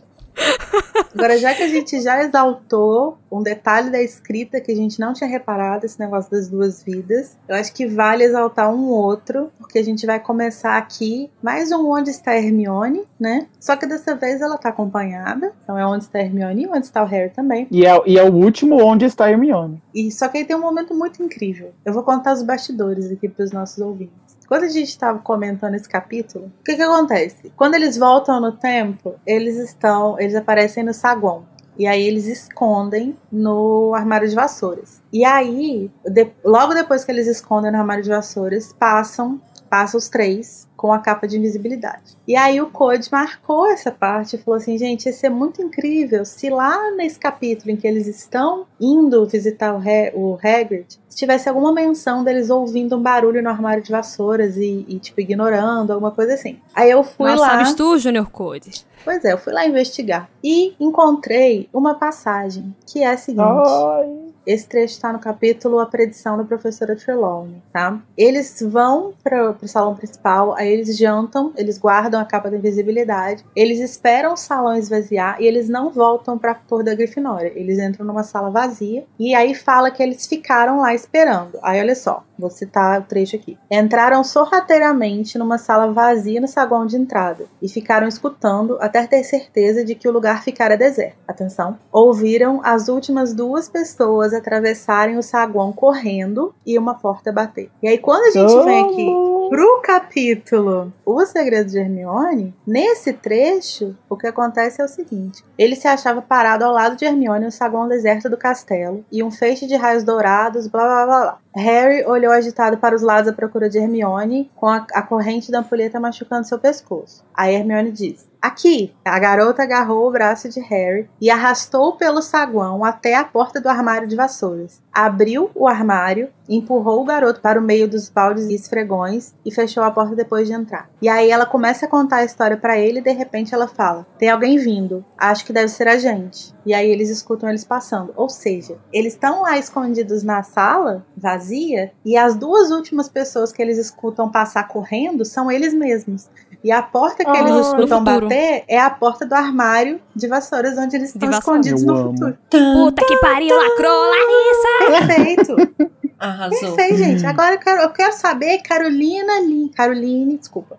Eu quero saber, Carol Lima e Nayara Sevciuk. Estou intimando, estou invocando aqui. Fala que esse livro é ruim agora. O livro é ruim, amiga, eu já falei. É, a parte boa desse livro são os quatro últimos capítulos. Não é Ah. ruim, amiga, não é ruim. De Esse resto- livro é De maravilhoso. resto, de resto, nada De acontece. resto é maravilhoso. Assim, lá Todos os nesse acontecimentos. Tudo acontece. Todos os acontecimentos que deviam estar é, distribuídos ao longo de um livro estão distribuídos ao longo de quatro capítulos. Uma história não é E feita de, de ação resto- apenas, Carol. Uma história é feita Mas eu não de tô falando de ação, amiga. Eu tô, eu tô falando de. Vá. Eu tô falando de plot, tô falando de coisas. Ah, não. Mas, gente, assim, deixa eu Acho, me dá gatilho falar que esse livro não tem plot. Deixa eu levantar uma questão aqui, uma dúvida. Levante uma questão. Bom, senão eu vou colocar a faca no pescoço da Carol. Olha, não bota no tá? que eu gosto.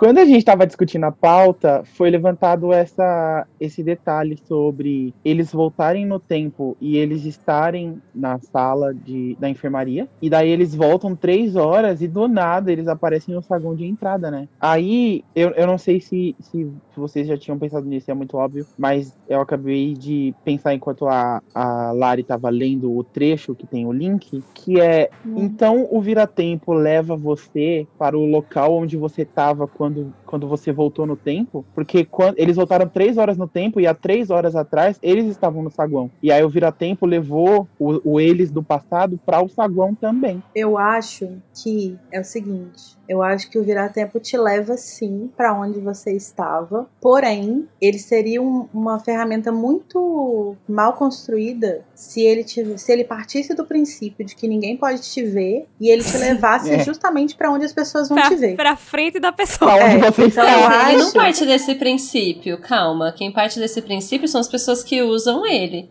Mas o vira-tempo é uma ferramenta assim, ó. Essa pessoa aqui tá nesse espaço-tempo, agora essa pessoa tá nesse espaço-tempo de novo. Então é plausível que uma ferramenta que mexa com o tempo leve pro mesmo espaço-tempo. Não, então, eu Entende? acho que ele leva pro mesmo espaço, mas talvez, tipo, pro espaço mais próximo, mas que seja É seguro. porque, porque não bateu ali, né? Não bateu certinho para eles se encontrarem cara a cara. Deu, no mínimo, o tempo deles se esconderem. Sim, se eles voltassem exatamente pra onde eles estavam, eles apareceriam na sala onde eles estavam escondidos. Então eu acho Que é que, o que leva você. no filme, né? No filme eles ficam na mesma sala. Sim, é porque no filme é como se o tempo voltasse ao redor deles. Uhum. Tipo, eles, Uhum. eles usam o virar-tempo na enfermaria e, tipo, tudo muda ao redor e eles estão na enfermaria ainda. Então, no- no filme eles muda viajam apenas o no tempo, tempo. mas não muda o espaço. O espaço, E é, no livro, justamente. o espaço-tempo, assim, a- o- eu acho que no livro o vira-tempo leva a pessoa pro espaço-tempo que ela tava. O que, pra mim, então, como eu não, não gosto desse filme e não acho ele, sim, Não gosto de eu você. sempre não vejo verdade em você. não vejo verdade nesse filme, acho ele, sim, incoerente. Exato. Ele está onde convém. É, em seus Fala andados. posicionamentos. Jeitos, falas, andados, andados, Eu tô me sentindo muito a exceção aqui, mas tudo numa boa. Acho ele uma falsa, extremamente sem educação, extremamente grossa com as Gente, melhor É um meme, né? Parece que tem cinco anos. Enfim, acho esse filme sim incoerente e acho que eu sempre visualizei o que acontece no livro. E eu achava, eu ficava imaginando que às vezes o vira- vira-tempo podia dar errado e a pessoa colidir com ela mesma e virar um blob de pessoa. Uhum. Porque pensa assim, o vira-tempo leva pro. É, sei lá, assim, fazer. É, Entendeu? Se fundir. É, porque, tipo, se ele te levar exatamente pra onde você estava, é isso que vai acontecer. Porque há três Sim, horas sim. atrás eu sempre vou. Se eu voltar pra três horas atrás, eu sempre vou voltar pra onde eu tava três horas atrás. Né? Pois é, Porque e aí você eu. pode ter uma, uma inconsistência e, e os corpos se mergirem e dar erradíssimo. Sim. Ainda mais assim, por exemplo, se você tá num saguão de entrada, ok. Se você tá no armário de vassouras, não dá muito certo. É por isso então Sim. que dá, deve dar, que deve não, que com certeza dá muito ruim você voltar pra antes de você nascer, porque você não estava em nenhum espaço-tempo, né? Olha, faz Eita. sentido. É, você vai voltar para os olhos do pai. Os olhos. Eu tenho uma outra hipótese que faz sentido na minha cabeça, que a, a pessoa que tá viajando ali, sabendo onde ela estava três horas atrás, ela pode meio que escolher mais ou menos, né, que ela vai ficar ali como se fosse meio que uma, uma aparatação, só que uma aparatação no espaço-tempo. Esse seria o cenário ideal, né? É, seria o cenário ideal. Eu não sei se me convence. Esperamos que seja assim. É, não me convence muito, mas é, e se fosse real o vira-tempo, eu gostaria que ele fosse assim, pelo menos. Eu só sei que, de novo falando de cenas que eu odeio do filme, mas tem uma cena no livro que quando a gente, que o Harry fala, é, ah, essa é a coisa mais estranha que já fizemos, quando ele vê a si próprio, né? Enfim, entrando na cabana do Hagrid, eles estão lá, Uhum. que é parecido com a cena do filme que a Hermione fala, ai, é assim que meu cabelo fica de costas. Nossa. É, porque uma mulher, ela não, ela não isso? pode, né, ligar com outra coisa, Ai, senão a aparência física dela, não é mesmo? Principalmente uma mulher inteligente como Hermione. Eu vou ficar calado e fingir que eu, que eu não disse que eu amo. Mas eu tenho outra militância pra fazer, perdão pela pistolagem, mas Hermione tá ali, né, num, num nível de estresse incrível, e ela tá tendo que ver a tentativa de Harry de salvar Bicurso, né, ali ó, debaixo dos olhos do, do ministério, praticamente. Harry olha pra ela e vê ela pálida, de nervosismo, né. E, e é nessa frase que muita gente se tava se baseando pra ser racista, e dizer que não fazia, não fazia sentido a, a Black Hermione lá da peça do, do Cursed Child. Mas eu gostaria de dizer que pessoas negras também empalidecem, tá? Gente, principalmente quando a pessoa está com medo Gente, de isso é morrer. sério? Isso é sério, eu não sabia que esses eram os argumentos, eu estou um pouco chocada agora. Sim, isso é sério. Porque essa é uma das poucas, é, dos poucos lugares do livro, assim, que fala, que menciona é, cor de pele e Hermione, sabe? E nem, e nem, e nem menciona a cor de pele, né? Mencionou que ela ficou num estado. Não, é, num do estado, é, dela. exatamente. Ela está no estado pálido de, de choque, de terror. Passada. Tá passada. Porque o chocada. pessoal vê um pálido já já já pensa que a pessoa é pálida, não que ela está pálida num, num momento de estresse, né? É, que no inglês é white-faced, né? E eles interpretam essa questão de cor de maneira bem literal. É, mas também, dá- também dá pra, né? Dá pra tirar um... que a pessoa tá... A, a face da pessoa tá branca de, de, De susto, né? medo, A de gente vê ela toda hora falando, meu Deus, o, o, porque o tempo, não sei o que, a gente tá quebrando regras, a gente tá quebrando leis da magia. Uhum. É, mas assim, tanto, tanto é, é no sentido de pálido, que foi assim que a Lia traduziu, né? Tipo, Ai, Lia, perfeito, defeitos. Mas, né, acabada a minha militância, vamos, é, depois dessas mil horas de, de episódio já, e depois da conversa com o Dumbledore, né, é, que acontecem as coisas realmente que deveriam acontecer quando eles voltassem no tempo, né? Eles vão... Agora eles entenderam o que eles têm que fazer, Harry e Hermione já tiveram aquela conversa ali que é bem legal, inclusive, né, que não é só Hermione dizendo, ah, não, isso aqui é isso aqui, isso aqui é isso aqui. Harry também participa e ele dá ideia e é, é bem massa. E o nosso amigo, querido amigo Igor Moreto, vai nos falar um pouco sobre o Vira-Tempo. Igor, por favor. pode entrar.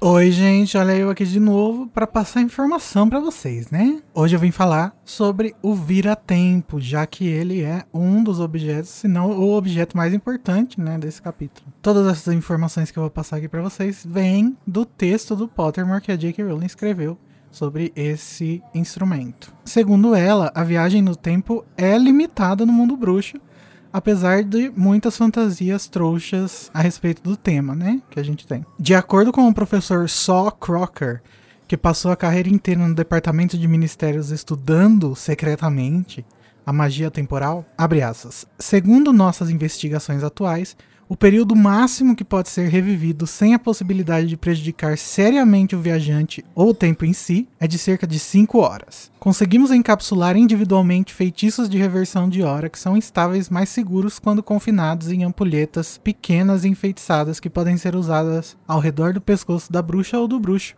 e girados de acordo com o número de horas que o usuário deseja reviver. Todas as tentativas de voltar mais do que 5 horas resultaram em danos catastróficos para a bruxa ou bruxo envolvido. Por muitos anos não se entendia por que os viajantes de tempo não sobreviviam a jornadas de grande distância. Todos os experimentos desse tipo foram abandonados em 1899, quando Eloise Mine Tumble ficou presa por um período de cinco dias no ano de 1402. Agora, compreendemos que seu corpo envelheceu cinco séculos no retorno para o presente. Com o corpo irreparavelmente danificado, ela morreu no Hospital St. Mungus para doenças e acidentes mágicos, logo após conseguimos trazê-la de volta. Além disso, seus cinco dias no passado distante causaram um grande distúrbio às trajetórias de todos que ela conheceu, mudando o curso de suas vidas de maneira tão dramática que nada menos do que 25 dos seus descendentes desapareceram no presente, uma vez que desnasceram. Por fim, nos dias seguintes ao resgate da Madame Mintumble, houve sinais alarmantes de que o tempo em si fora perturbado por uma séria ruptura de suas leis. A terça-feira seguinte ao ressurgimento dela durou dois dias e meio, enquanto que a quinta-feira acabou em um espaço de quatro horas. O Ministério da Magia teve muito trabalho para encobrir isso e desde então impôs leis e penalidades mais severas sobre quem estudasse viagens no tempo. Fecha aspas. Ou seja, a quantidade de viratempos disponíveis no Ministério é restringido por muitas leis, né? E apesar de não ser tão perigoso quanto pular cinco séculos, que nem a nossa amiga Heloísa fez, ainda assim não é recomendado que você reviva a mesma hora várias vezes. No mundo mágico, os viratempos são usados para resolver problemas triviais de gerenciamento do tempo e nunca para propósitos maiores e mais importantes. Pois, como o Sol Crocker nos diz, abre aspas de novo, assim como a mente humana não consegue compreender o tempo, também não consegue compreender o dano resultado quando ousa mexer com suas leis. Fecha aspas. Na série, todo o estoque do Viratempos do Ministério foi destruído durante uma luta no Departamento de Mistérios, lá em Ordem da Fênix, né? Mas a gente ainda vai chegar lá. No Pottermore, a Rowling também disse que adentrou sem qualquer preocupação no tema de viagem no tempo em Harry Potter e o Prisioneiro de Azkaban, mas que depois isso abriu um vasto leque de problemas, porque no fim das contas, se os bruxos podem voltar no tempo e desfazer qualquer problema, então quais seriam as tramas dos próximos livros, né? Então ela resolveu o problema com aquilo que eu acabei de falar, né? De destruir os viratempos lá no Ordem da Fênix e também dizer que existem muitas leis que regulamentam o uso do vira-tempo. Ela termina o texto falando que esse é apenas um exemplo de que quando se escreve histórias de fantasia, a gente sempre tem que tomar cuidado com o que inventa, porque para cada benefício costuma existir uma desvantagem. É isso, gente. Bom episódio para vocês. Tchau. Deve ser muito louco, né? Estudar magia temporal, né? Porque o cara tá estudando física ali com magia, gente. Meu Deus, que maravilhoso que deve ser. Não sei nem se dá pra estudar. Acho muito difícil. Gente, eu fiquei agora pensando, o, o tempo máximo que você pode voltar sem causar muito problema é 5 horas. Então a Hermione continuava sobrecarregada, coitada, porque ela só podia voltar 5 horas para estudar, mas. Sim, por isso que ela passou o ano todinho é, caralhada, bucetada. Ela Uhum. ficou. O que são 5 horas a mais quando você estuda o tanto que a Hermione estuda? Não é nada. Eu realmente eu entendo esse texto plenamente, porque eu não usaria um vira-tempo pra resolver nenhum dos problemas da humanidade. Eu só ia dormir um pouco mais mesmo. Ai. Cinco horas Eu só ia- você ia dormir mais. Eu ia, tipo, dormir até, vai, dormir até meio-dia, acordar, dar o vira-tempo e aí viver o dia, sabe? Lacrou. Enquanto aí eu tava lá dormindo até meio-dia. E você já matou dois coelhos aí, porque o seu, eu está- ia estar dormindo. Exato, então. Dormi pacas, acordei no horário que eu queria, voltei e fui viver a vida no horário dos seres humanos. E aí, quando você acordar, Ai, você perfeito. já fez um monte de coisa, mesmo que você estava dormindo. Exato, olha que prático. Que perfeito. Lacraste. Pois é, e aí nessa maluquice de viagem do tempo, que eu não entendi nada que o Igor falou aí, que eu não consigo, é, eu fico pensando que é muito louco. O ministério pensou e falou assim: nossa, olha só esse negócio aqui que pode destruir a humanidade. Vamos dar pra uma menina de 13 anos? Assim, Olha, É me parece muito, muito. óbvio. é muito bizarro. Eu sei que ela é Hermione, sabe? Mas, no fim das contas, mesmo ela sendo O Hermione, ministério não sabe, né? no final das contas, ela acabou quebrando regras. Né? Mas aqui então, a, a Minerva intercedeu por ela e, e parece que não foi fácil convencer. A Minerva brigou ali, não foi? Não, o que me faz pensar na bunda de quem que tá a cabeça da Minerva também. Não, porque a minha questão aqui é a seguinte, gente, que maluquice, sabe? Fala com a menina assim, então, não faz todas essas matérias, não. Vai, tira esse aqui e aqui. Vocês têm mais. Sei quantos anos aí, menina, de escola. Vai É. brincar, vai. e outra coisa, ok, Hermione é uma pessoa bastante, né, dedicada e etc. Mas será que é a primeira vez em Hogwarts que alguém quer fazer todas as matérias que tem? Pois é, Olha. e isso é muito doido, porque, tipo assim, eu sei que a Hermione é uma aluna brilhante e tal, mas ela com certeza absoluta não é a primeira. E nem vai ser a última. Não, então, essa foi a primeira vez que alguém usou um vira-tempo. Mas Hermione aí, e as exclusiva. outras crianças? Alguém falou pras outras crianças. Falou, As crianças, outras não crianças façam não tudo eram de amigas de matéria. Harry Potter. O que deveria depor contra ela, né? Tipo assim, devia ser um Sim, critério de demérito. Sim, inclusive é um Sim, mas fator nessa que... época, nessa época o Fudge, ele, ele ainda tinha Harry como a menina dos olhos dele. É, mas a, a Minerva sabe muito bem que o Harry não é flor que cheiro também, sabe? Tipo, não é nenhum santinho. Tá ali sempre a fazendo umas deles paradas. seria usada para infringir as regras da escola. Eles já deviam saber disso no terceiro ano. É, sei lá, acho muito louco. Mas sabe outra coisa que é muito doida? Quando eu parei pra pensar que, em tese, eles estão aqui no mesmo mundo da gente, né? É, e Hermione reviveu todas essas horas é, de maneira dupla. Então, será que ela perdeu horas de vida mesmo e, e, consequentemente, meses, né? Já que ela viveu um ano de aula vendo, é, vi- vivendo horas duplicadas.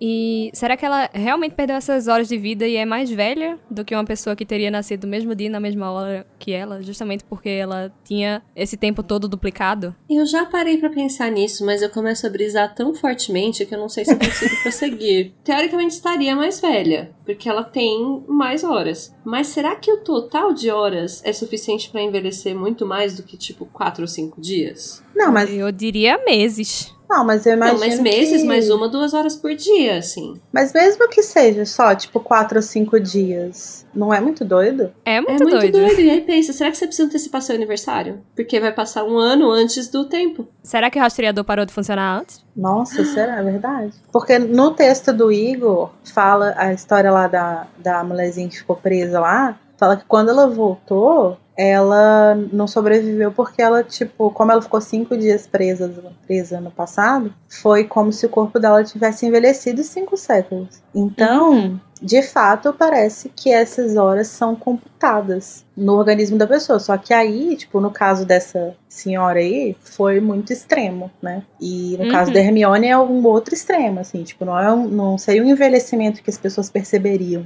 Mas talvez esse rolê do rastreador seja. Faz, Isso faz sentido. né? pro meu É muito doido, né? Eu acho que no meu headcanon venceu antes. Ela do nada venceu. E Nossa, falou, eu adorei. Ela, ela só não velha. sabia que tinha vencido antes. É, aí ela, ela super seguindo as regras ignorou. E ela tá na puberdade, né? Então um ano significa muita coisa pra ela. Exatamente, gente. É, é piras muito doidas. Muito Muita louco. brisa. Esse, esse episódio tá ótimo pra pensar em headcanons, né? Tipo, cada um tá saindo Tá, com um headcanon novo, amei. Porque tem muita coisa que não tem resposta. Eu acho que isso que é lindo nesse, nesse, nesse... Esse capítulo é maravilhoso. Não tem Sociedade. explicação. Ele é maravilhoso. Aliás, gente, se você não sabe o que, que é headcanon, lá no nosso Instagram a gente fez um glossário belíssimo lá, o nosso, nosso designer fez. Mentira, foi nosso editor. Aí tem um, um coisinho explicando o que, que é headcanon. Tá lá nos destaques do Instagram. Depois de toda essa brisa, a gente volta para o capítulo para lembrar que então Dumbledore deu zero informações para eles e aí eles têm que pensar, meu Deus, que vidas inocentes, o que, que a gente faz, o que será de nós? E o Harry Que vidas, que descobre- inocentes. o que é uma vida? O que é um inocente? O que é uma vida? De que se alimenta? O que eu e tenho. o Harry descobre que eles têm que salvar o Bicurso, o que é bastante raro, que normalmente é a Hermione que chega a todas as conclusões lógicas, né? Sim, menina. É até engraçado, né? Porque aqui ela tá tendo meio que um, uma pane geral, porque ela sabe que ela, o que ela tá fazendo é errado. E Harry tá tudo muito bem obrigado, porque ele não. ele- esse aqui foi um caso que a ignorância foi uma benção. Então É ele tá verdade. ali com a mente, né? Ele é, tá é, felizão, né? Porque, tipo estruturada. assim, é, a maior alegria dele é quebrar a regra. E aí ele conseguiu, nesse livro, quebrar em duas timelines diferentes. Nas duas timelines ele tá fazendo merda. Com permissão do Dumbledore. É, a questão é, assim, uma das timelines ele pelo menos tá podendo fazer merda. Tem autorização aí do Dumbledore. Sim. Ele teve É verdade. 200% de aproveitamento, não é mesmo? Exatamente, perfeito. É- Esse é o, o auge dele. Nunca vai ficar melhor. Sabe? Nossa. Já, Fred e Jorge jamais superarão essa. Nunca. A Hermione deve estar muito desnorteada nesse momento, porque não só ela está quebrando regras, que ela tomou muito cuidado durante o ano inteiro para não quebrar, como ela está com o quebrador de regras oficiais de Hogwarts e não e tem medo de não controlá-lo, provavelmente, né? Então ela Uhum. tem dois fatores Sim. aí que tira ela do, do, do eixo. E é justamente nessa, nessa tentativa, né, de controlar o menino Harry, ela fica bem física, né, nesse, nesse capítulo.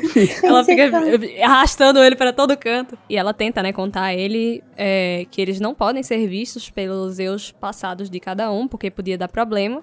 Só que, voltando aqui para as nossas brisas, em tese, essa, essa preocupação só precisaria ser tomada durante a primeira viagem de cada pessoa. Sei lá, Uhum. a primeira vez a primeira vez de Harry usando vira- vira-tempo é essa.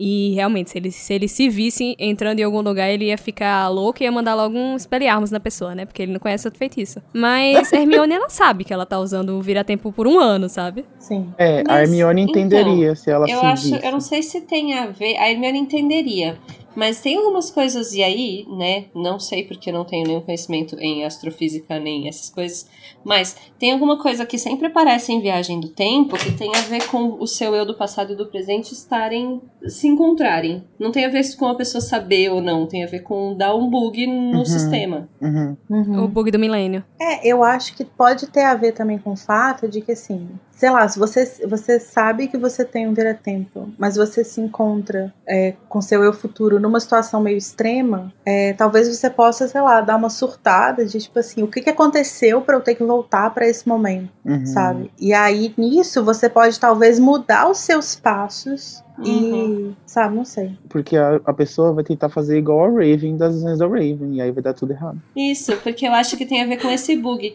Se você encontra com você, mesmo que você saiba que é você, porque você sabe que você viaja no tempo, você influencia no que você fez. E aí você Sim. muda você que não é mais você, porque aí você mudou. Sim. E aí Nossa, você não ela pode mais existir, você vira um paradoxo. Sim, e só em situações muito específicas em que isso não seria um problema, como é o caso da Hermione, porque ela sabe muito bem o tempo inteiro por que, que ela tá voltando no tempo, que é pra assistir aula. É, Então, acho que mesmo que ela se encontre, é, existe uma. Ela tem um domínio muito grande do que que tá acontecendo ali. Ela sabe muito bem por que, que ela foi, por que, que ela voltou, pra onde que ela Porque ela vai é perfeita. né? Mas é, é, as outras pessoas, fora dessa situação extremamente controlada de eu tenho um vira-tempo para fazer isso e somente isso, as coisas ficam muito abertas. Então acho que realmente existe uma possibilidade de você fazer certas coisas que vão acabar impactando é, a sua própria trajetória até o momento em que você pega o vira-tempo para voltar. Não, e não só a, a situação extremamente controlada como a pessoa, né? Porque na cabeça de Hermione, ela nunca usaria aquilo ali, é, tipo, além de, de- da, da situação, né, dela saber que só pode usar pra aquilo, ela nunca usaria aquilo ali pra outra coisa que não fosse pra aquilo. E, e isso vem da personalidade dela, né? E então, aí a gente chega no ponto que eles é, veem, né? Eles veem então a si mesmos e veem o- as pessoas indo em direção à Casa dos Gritos, salvo o hipogrifo. Chegamos nessa parte, olha só, o que a gente resumiu em 30 segundos, a gente chegou agora. E- É isso, gente? Não é que a gente é ruim de resumir. Sabe, é muita coisa. É, enfim, e aí eles veem então que o Lupin tá indo pra lá e que a lua está encoberta. Então, mais um indício de que a lua precisa necessariamente atingir o Lupin para ele ser transformado. O que Uhum. vocês acham disso? E é por isso que vocês têm que esquecer aquela te- teoria ridícula da Hermione Lobisomem. Eu acho, eu, Eu acho esse negócio muito nada a ver. Não sei, não sei. Eu também eu acho. Eu também acho muito nada a ver. Eu não queria usar esse. Eu não queria dizer a frase que eu vou dizer. Eu peço Ih. perdão a todo mundo que tá me ouvindo nesse momento. Mas eu acho que isso é um furo. Porque não faz o menor sentido. Se você pensar na história do Lupin, do que a gente sabe sobre as transformações dele, que ele necessariamente precise ser banhado pela lua, pela luz da lua, para se transformar. Porque senão é ele podia só ficar simplesmente dentro de você casa. trancar a pessoa no lugar. Sim. Sabe? Dá uma sombrinha pra E ele fala, né, que ele É, fica ele trancado pro na bunker. sala, Fica trancado na sala lá e, e transformado, né? Só que Sim. aqui, quando ele, quando ele sai a, a- é, ao relento, de noite, só porque tem uma, uma, uma nuvem na frente, ele não É transforma. como, é como se nesse Mas momento. assim, aí ainda não tinha anoitecido 100%, né? A lua tava fora, mas ainda tava anoitecendo. Talvez possa ser isso. Tipo, é, ele precisa é, da noite, né? Tipo, não é só a lua sozinha. Tipo, É, é, precisa porque ser uma tá- noite de do- lua cheia. Não, de- gente, depois do, do hipogrifo já tinha. Que eles entraram na floresta, já tinha. Já tava escurecendo, já. Já tinha escurecido. É, eu acho que realmente é uma coisa que, tipo assim, ela tentou escrever pra, pra poder exp- explicar isso. Ela escreveu isso pra explicar por que, que o Lupin consegue chegar até a, a, casa, dos gritos. né? Porque senão ele, porque ele precisa estar naquela cena. Só que aquela cena precisa acontecer numa noite de lua cheia. Se ela não acontece numa noite de lua cheia, ele não vira lobisomem e não acontece tudo que acontece depois. Então, na verdade, o que acontece? Ela pegou dois, dois fatos que são incompatíveis. E ela precisou Ela- colocar os dois na mesma cena. Sabe o que ela precisava, Larissa? De Ela precisava tempo. de mais tempo. Ela precisava mais tempo. Três voltas Exatamente. devem bastar. Porque se a cena tivesse acontecido durante a luz do dia, não tinha nada, não tinha nenhum problema É, desse. ela devia ter Exatamente. começado Mas essa isso cena um que a pouquinho Tami. Falou, isso que a Tami falou, me fez ficar um pouco reflexiva aqui. Eu acho que pode, talvez. Eu ainda acho que é mais um furo. Mas eu acho que É, eu pode até acho. fazer sentido esse negócio de, tipo assim, não basta só a lua. Precisa ter anoitecido completamente. Por isso que É, quando eles saem de então, lá. Justamente lá tem essa coisa, né, do, do dia durar mais horas em certas partes do ano, menos horas em outra. E aí, então, o lobisomem ele fica transformado por quanto tempo? A, a noite toda, se a noite começa às seis da tarde, assim? Uhum. Ou quando a noite começa à meia-noite, aí ele fica só quatro horas transformado? Uhum. Sei lá se isso faz sentido. Eu, eu mesma É, falei, é, mas eu mesma tô me contestando. Gente, é, olha, na, na hora eu fui procurar aqui e na hora que eles é, aparece, é, já tá de noite, de verdade. Hermione manda, como é que você quer encontrar um rato no escuro? Tá de noite, gente. Não. Mas Não depois, é necessariamente. justamente na hora que ele se transforma. Quando eles estão saindo do, do, do átrio, fala que é, o pôr do sol, o, o sol tava se pondo, tá ligado? Não, tava se pondo, Ah. mas isso não é, configura noite fechada. Não, então, mas eles demoraram um tempo pra ir pra, pra casa de Hagrid pra salvar o Bicurso. Eles ficaram um tempo é, dentro, eles ficaram mais de, de uma hora esperando a cena da Casa dos Gritos acontecer Três e todo mundo voltas sair. bastam. Foram três horas que eles voltaram. Quando eles saíram do saguão em direção à casa do Hagrid, já era nove horas. É, já era nove horas. Porque eles Isso. eles estavam bem pertinho de cinco meia-noite pra quando eles voltam Não, não tem Era como não ser nove. noite. Não tem como Claro não ser que noite. tem, gente. Enfim, né? Mas aí, se era noite, se era noite, a gente não sabe onde a gente descobre. É, mas depois de reviver tudo que aconteceu naquelas horas lá, né? E quebrar as regras tudo de novo. Quebrar todas as regras duas vezes do jeito que ele gosta. O Harry tá. O Harry chega num momento meio, tipo, heartbreaking desse capítulo, né? Porque ele tá ali esperando, ele acha o quê? Que quem salvou eles foi o pai dele, né? Então ele tá ali Ai, esperando gente, eu acho isso tão triste. o momento em que o, o, o pai dele vai aparecer pra conjurar o patrono. Mas aí ele entende, né? Que a força de verdade tava dentro dele. E ele era o foda ali, né? E isso é muito doido, porque ele só sabe, ele só consegue conjurar aquele patrono porque ele já sabia que ele tinha conjurado. Ai, amiga, eu tô só a pepita, toda arrepiada aqui. E é, é justamente uma, um comentário sobre como. É, o que ele fala, né? Eu fiz porque eu, ach, eu sabia que eu já tinha feito. Então, o quanto o- a sua autoconfiança, o quanto você e o que você coloca influencia na sua magia. É, tanto que, tipo, ele nem, nem é mencionado que ele pensou em uma memória feliz, né? Ele só. Ele só foi lá e fez. Foi lá e Exatamente. fez, não sabendo que era impossível. Quer dizer, sabendo que era possível, foi lá e fez. é, eu, um outro comentário que eu acho importante fazer é que a cena estava pronta e o Quaron conseguiu cagar. Nossa, Uhum. sim. Hum, É uma cena eu tão não acho, mas tudo bem. bonita. Eu, eu defendo o seu direito de estar errado, Daniel. Obrigado. Me senti defendido O agora. que você acha, Daniel, dessa cena? Você acha Gente, ótima? Eu disse que eu não ia comentar, mas eu vou comentar então. Que eu tenho, eu, eu tenho primeiro que eu tenho um popular opinion de que eu gosto desse filme. Segundo, Eu acho que é mais um É, pouco na verdade, é uma. É uma é, na verdade, é uma desse filme. popular opinion. É uma É um popular popular aqui, aqui. nesse podcast. nesse podcast, é. Então eu sei que possivelmente o ouvinte tá concordando comigo, me dê a mão, ouvinte, segura aqui, vamos nessa. E eu acho Desculpa, que público. eu acho esse capítulo muito bom, claro.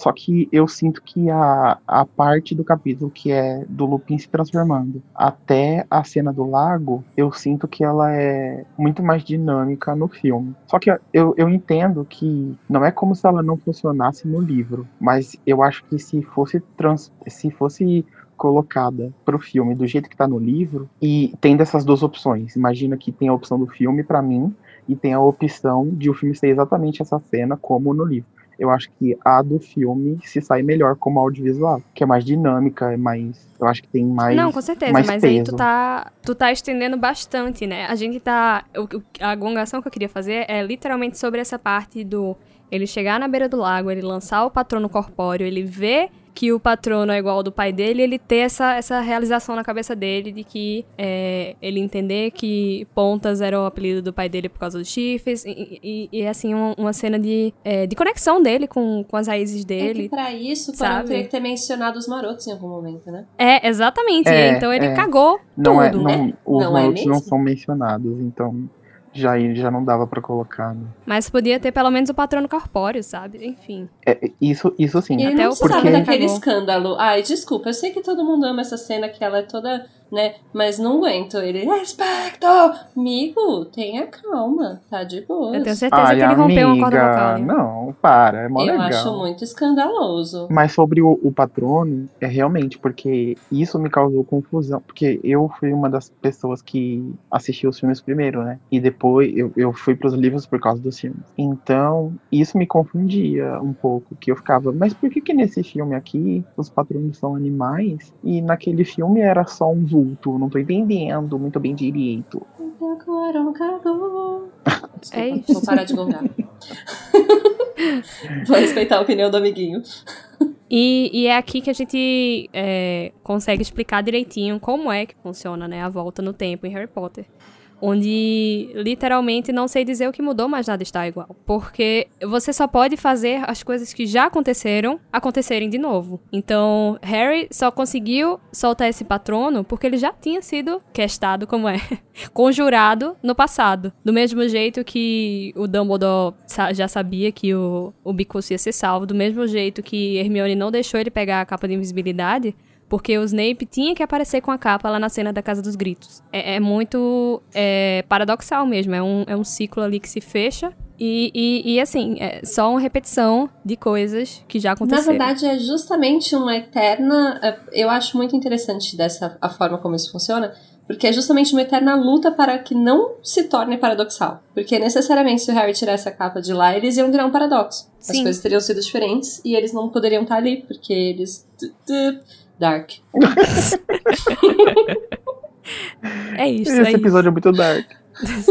Agora que a gente já tem um hipogrifo e a gente já sabe onde é que Sirius está, a gente pode, né, ir salvar o maroto de um destino pior que a morte. Os dementadores, gente, estavam expulsos dos terrenos da escola. Então por isso eles demoraram pra ser chamados. Eles demoraram pra ser chamados Sim, pra fica. pra dar o, o beijo no, no Sirius, né?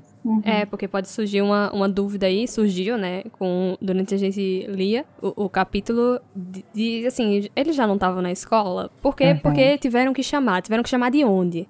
Mas aí quando a gente pensa, né, que depois do, do jogo de quadribol eles estavam meio que banidos e tal, aí é, faz sentido, né? Sim, e deve ser bastante longe, né? Já que não pode desaparatar lá dentro. Só que, Deve ser só que não pra chegar até o tinha, fora. não tinha aparecido, tipo, mais de 100 dementadores na cena do lago. Então, mas ali eles não deviam poder estar lá. Eu acho que assim, a pessoa que foi chamar os dementadores foi até onde eles deveriam estar, que era fora dos terrenos. Só que Uhum. eles viram umas pessoas ali, uns lobisomens ali, e falaram: Eita, acho que a gente vai Né? É, o lago é bem pra. pro. pro, este- pro Para as viradas do terreno de. Hogwarts. é, é bem pras extremidades, né, dos terrenos. E também pode ser que, tipo, depois do É, patrono, eles voltaram para os seus postos, né? Saíram fugindo, Sim. eles saíram fugindo. Então, não se sabe pra onde eles Sim. foram. Mas uma coisa legal de pensar é, é justamente se o beijo ia acontecer em Hogwarts, né? Imagina, tipo, ah, vou executar esse cara aqui na escola. Ah, mas é o que acontece com o Bartô no próximo livro. Gente, zero critérios Gente. pra Hogwarts, né? Nem pra. Zero, menina. Se bem que Dumbledore fica putão, né? É que o Fudge, ele passou por cima da autoridade do diretor pra, pra poder fazer isso, né? Sim, porque justamente não faz sentido algum você botar um dementador pra executar um prisioneiro dentro de uma escola. Uhum. Já Mas não faz sentido os talvez- dementadores estarem na escola, né? Será que talvez eles não teriam ido buscar os dementadores para eles escoltarem os Sirius para algum lugar aonde seria executado o beijo? É. Talvez. É, eu acho difícil os dementadores esperarem. É, Não, e sem falar que deve ter rolado, tipo, mano, tinha 100 dementadores lá. Ou alguém vai ter a possibilidade de dar um beijo aí. Quem quer ir? E aí você tem que fazer vários sorteios pra descobrir quem vai. Tem que fazer zero em um. Gente, É. imagina a facilidade, a facilidade disso sair do controle, né? Tipo, tem muito Uhum. Tanto que dementador, sai, né? todos eles querem. A, a cena do lago é justamente É, saindo, do controle. Exato. Exatamente. Tem muito dementador, todos eles vão se sentir no direito de dar o beijo. Enfim, Uhum. seria um massacre em Hogwarts, socorro. E acontece também durante o jogo, né, de quadribol. Eles também saem do controle. Sim. Sim. Ai, tá, tudo, tá tudo errado. Os Por dementadores isso que o tá Dumbledore tudo não errado. queria eles lá, né? Dumbledore tinha razão o tempo todo. Não, o mundo bruxo tá tudo errado, né? Absolutamente tudo. E falando do Pode puxar. Dumbledore, o Sirius estava muito livre dentro da sala onde eles estavam encarcerados lá esperando pelo beijo. Será que Dumbledore interferiu nisso para facilitar a fuga dele? Eu acho que não. Vou passar pano pro Dumbledore. Eu- mas eu acho que nesse ponto, eu, eu honestamente acho que eles acreditam na segurança que tem em Hogwarts. É, Assim, pra a mim pessoa- também o é mais tá um caso de varinha. prepotência. Ele não- Exatamente. Ele tá dentro de um lugar que ele não pode desaparatar, não pode fazer magia de jeito nenhum. É preso numa sala, cercado de funcionários, cercado de dementadores. Sim. Né? Não eu tem varinha. que é um prisioneiro muito perigoso, mas você pensa, deixa ele aí por cinco minutos até a gente chamar os dementadores. Eu acho que foi Concordo. vacilo mesmo, assim. Mal sabias tu. É, não, pra mim é prepotência total, assim. Nossa, é muito vacilo, principalmente agora que eu fiz o paralelo com a cena da, da fuga de Grindelwald. Então, tipo, que Grindelwald, claro que ele era um criminoso pior do que o, o Sirius. Mas, Sirius não era, né? Um criminoso. é, exato. Mas Ele- ele era- ele era uma pessoa- padrões deles ali tava parecido. Só que eles tomaram vários cuidados pra que Grindelwald não escapasse. E mesmo assim, Grindelwald escapou. E aí eles têm essa prepotência de só colocar o Sirius numa salinha, sabe? Sendo que ele tem a fama de ter escapado de Azkaban. De uma prisão que ninguém nunca fugiu. Então, assim, Então, eu acho que ele era considerado perigoso exatamente pela fuga de Azkaban. Ele já era um, um prisioneiro, né, de vai, alta periculosidade. Mas ele conseguiu escapar, sendo que na história ninguém nunca conseguiu. Então, eita, esse moço é Que ele perigoso. saiba. é, É, e aí, sim. e aí se você se você tem alguém que é famoso justamente por fugir, você bota essa pessoa só trancada numa sala, de boa. Não faz sentido. Nesse sentido, eu até imagino que possa ter a ver com Dumbledore, mas não numa tentativa de tipo interferir para facilitar a fuga. Eu posso estar sendo muito inocente aqui, tá? Uhum. É, mas talvez no sentido de, tipo assim, de humanidade mesmo. Porque o Dumbledore é uma pessoa muito humana nesse sentido, Uhum. né? Então eu acho que ele Uhum. seria. Ele poderia muito bem ser a pessoa que, tipo assim, o Fudge tá lá assim, não, tranca ele aí, algema, não sei o quê. E o Dumbledore virar e falar assim, cara, não precisa, sabe? Tipo, ele tá aqui, não tem como ele fugir, não Sim, tem como ele aparatar, não sei o quê. E aí isso acaba facilitando a fuga, então acaba tendo um dedo do Dumbledore. Mas eu acredito que isso poderia até ter saído dele numa forma de, de empatia mesmo, sabe? Tipo, de. Sim, sim. Sim, é que outra coisa me ocorreu também. Ele tinha, assim, por mais que o Dumbledore não tivesse interferido pela fuga necessariamente, mas ele tinha acabado de contar a história pro Dumbledore.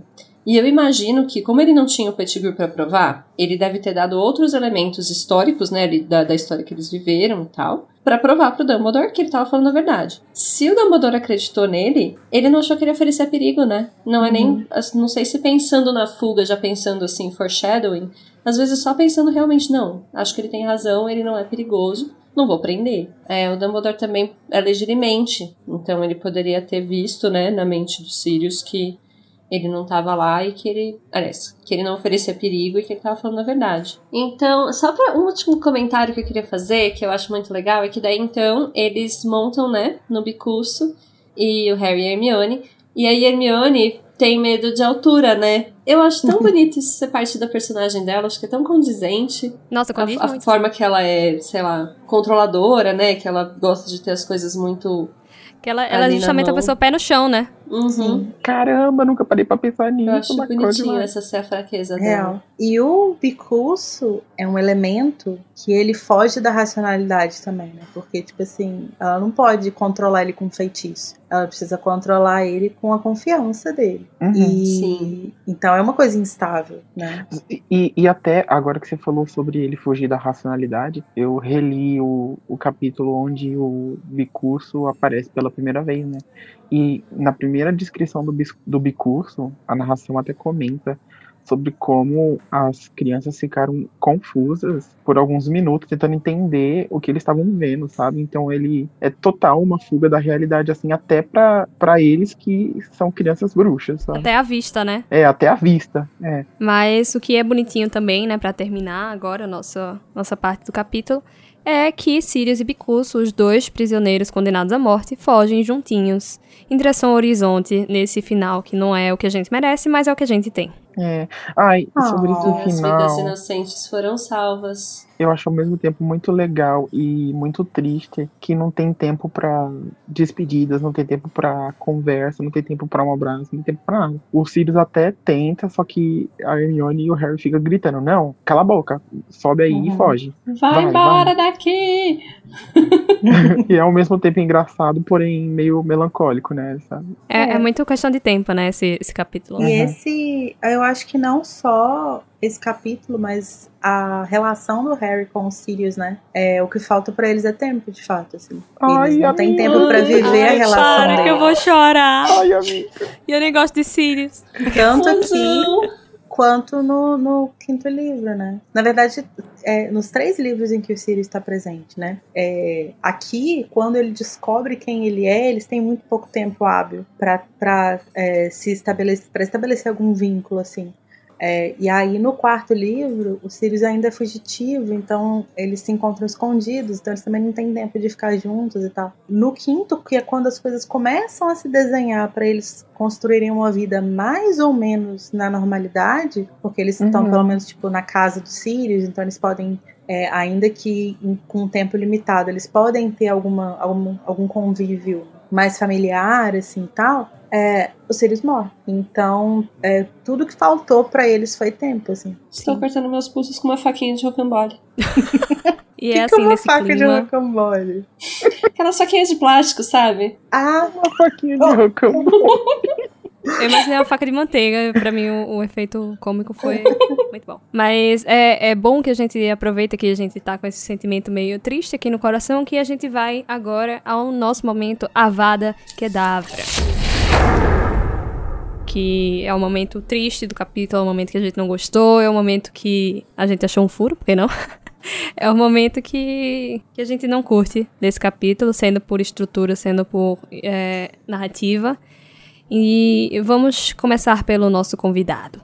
Ai, meu Deus. Ai, gente, é, até a gente chegar à conclusão de que o Lupin e a Lua foi um furo, o meu Avada Kedavra tinha sido o capítulo não se estender por mais umas duas ou três páginas. Porque eu queria muito que esse capítulo ab- abrangesse todo o momento até eles voltarem na, na porta e o Dumbledore tivesse saindo, sabe? Que essa parte é muito boa também. E Uhum. acho que devia estar inclusa nessa parte de um todo, assim. Pá! Não sei se isso é um Avada Kedavra válido.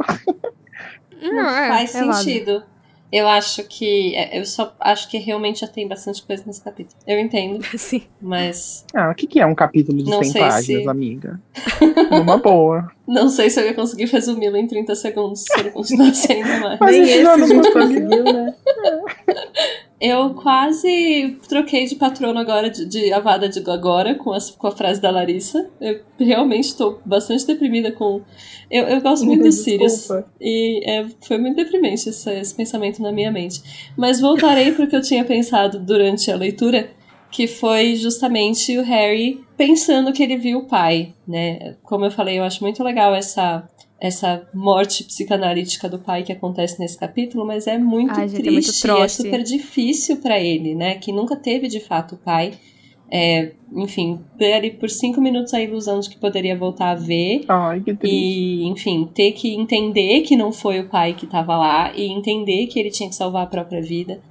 É, é- eu, eu acho que requer muita força e é Uhum. muito Com triste certeza. ao mesmo tempo. É, de certa forma, é, é o pai dele, né, que ajuda ele. É, e é justamente isso que eu quis dizer quando eu falei em, em é, conexão com as raízes, né? Que é, o patrono é igual, então tá ali representando justamente esse elemento que é o pai dele. E esse é, esse é o meu Avada. Cara, então, até esse momento, o espaço pro meu avado aqui tava vazio, porque até os momentos tristes da, desse, desse capítulo, tipo isso que a gente conversou do Sirius, a questão do, do Harry ficar esperando o pai dele tal. é, Eu não consigo enxergar como um avada, porque, tipo, pra mim é tão perfeita a construção, sabe? Aham. Então, Não, é uma vada, eu acho que num momento que é, assim, triste. Não, Não, então, mas eu não gostou, mas consigo. você eu não consigo trouxe. dar uma vada nem no momento desse, porque, sei lá, tipo, é triste, mas não o suficiente pra eu é, dar uma vada nisso, sabe? Porque eu acho que Uhum. faz uma construção perfeita, assim, da história. Uhum. É, eu já dei muitos avadas sentimentais, então... Pois é, então, eu não vou dar uma vada sentimental, eu vou dar uma vada é, no possível furo que a gente encontrou do,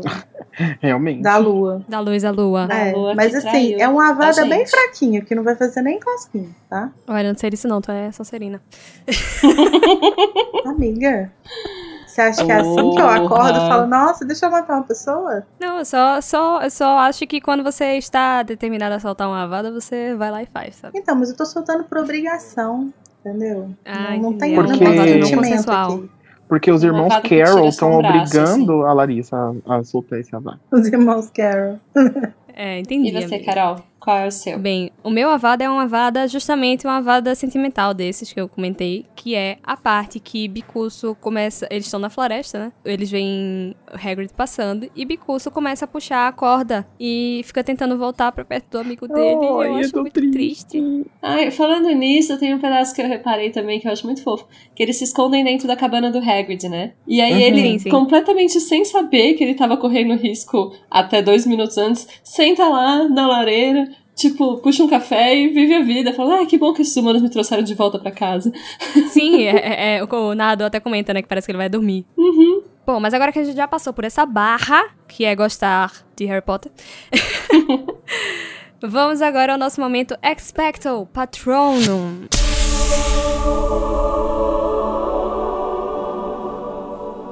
Que é o momento bom, o momento feliz, o momento incrível desse capítulo. Vamos começar por Larissa Andrioli.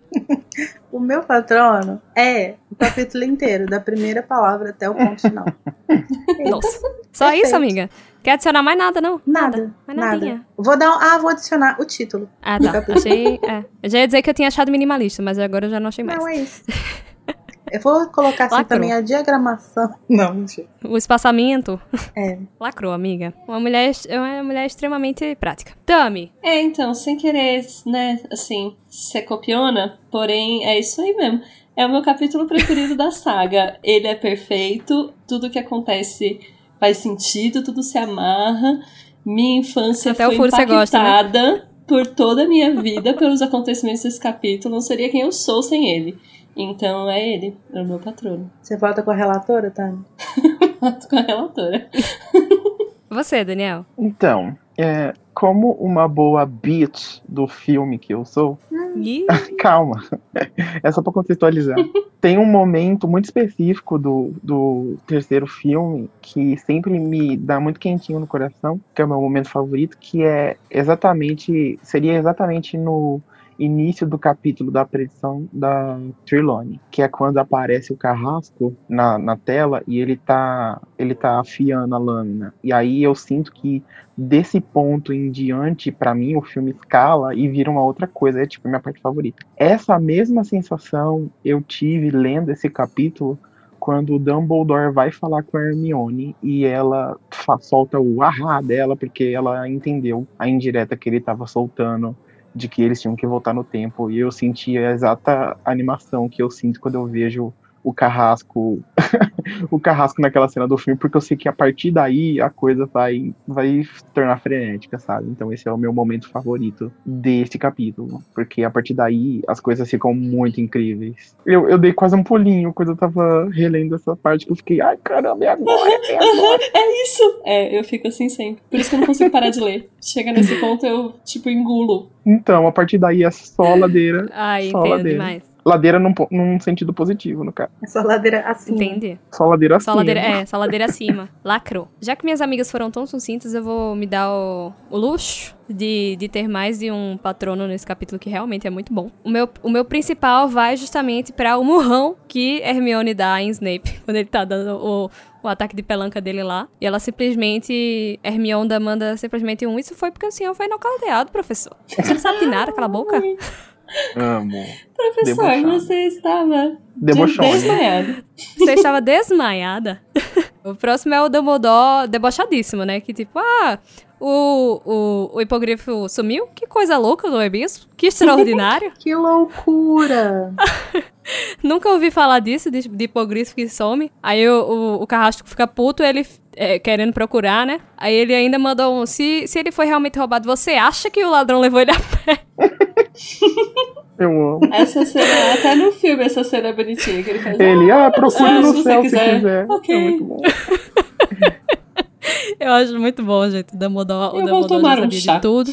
Tava ali tranquilo, sabe? Fica. Ah, ainda pede um conhaque, né? No filme ele pede um conhaque. Mas, né, uma vez que a gente passou pelo momento Expecto Patrono, estamos todos com um calorzinho no coração. E por que não uma risadinha na- nos lábios? Eu gostaria de agradecer muito ao Daniel é, pela presença, por vir aqui comentar com a gente o capítulo. Por favor, se você quiser falar de novo das suas redes sociais, fazer a sua divulgação, o momento é agora. Ai, meu Deus, gente. Obrigado pelo convite. Eu amo todos vocês. E foi um prazer Oh. estar aqui nesse capítulo maravilhoso. Eu vou falar pra vocês do que eu faço. Eu sou ilustrador, então vou pedir pra Lacrou. vocês irem no Instagram dar um biscoito pra minha arte, porque apoiem os, os ilustradores. Pode ser ilustrador de Harry Potter local. Apoie ser É. ilustrador, ilustrador de Harry Potter local. Tem muita coisa de Harry Potter lá, gente. É arroba filho underline art. E eu tenho um podcast também, o Apronto Podcast, junto com minha amiga Aline e meu amigo Yuri. Diferente do Casa Elefante, que é muito bem programado, lá é uma farofada. Então, se você gosta de uma boa farofa, Ela vocês peidam na farofa. a gente peita na farofa. Vocês podem ir lá Essa escutar. que- expressão é ótima. a gente é engraçado também. Vão Então lá, é gente. isso. E obrigado pelo espaço, gente. Oh. Mas, né, finalmente, depois dessas 365 horas duplicadas que a gente acabou de viver, depois de nos escondermos de nós mesmos, fugir de lobisomem e salvar mais de uma vida inocente, que tal a gente se preparar para voltar à enfermaria que Daniel tanto queria no próximo capítulo Novo Correio Coruja? Amo. Tchau! Tchau. Tchau, gente. gente. Até semana que vem.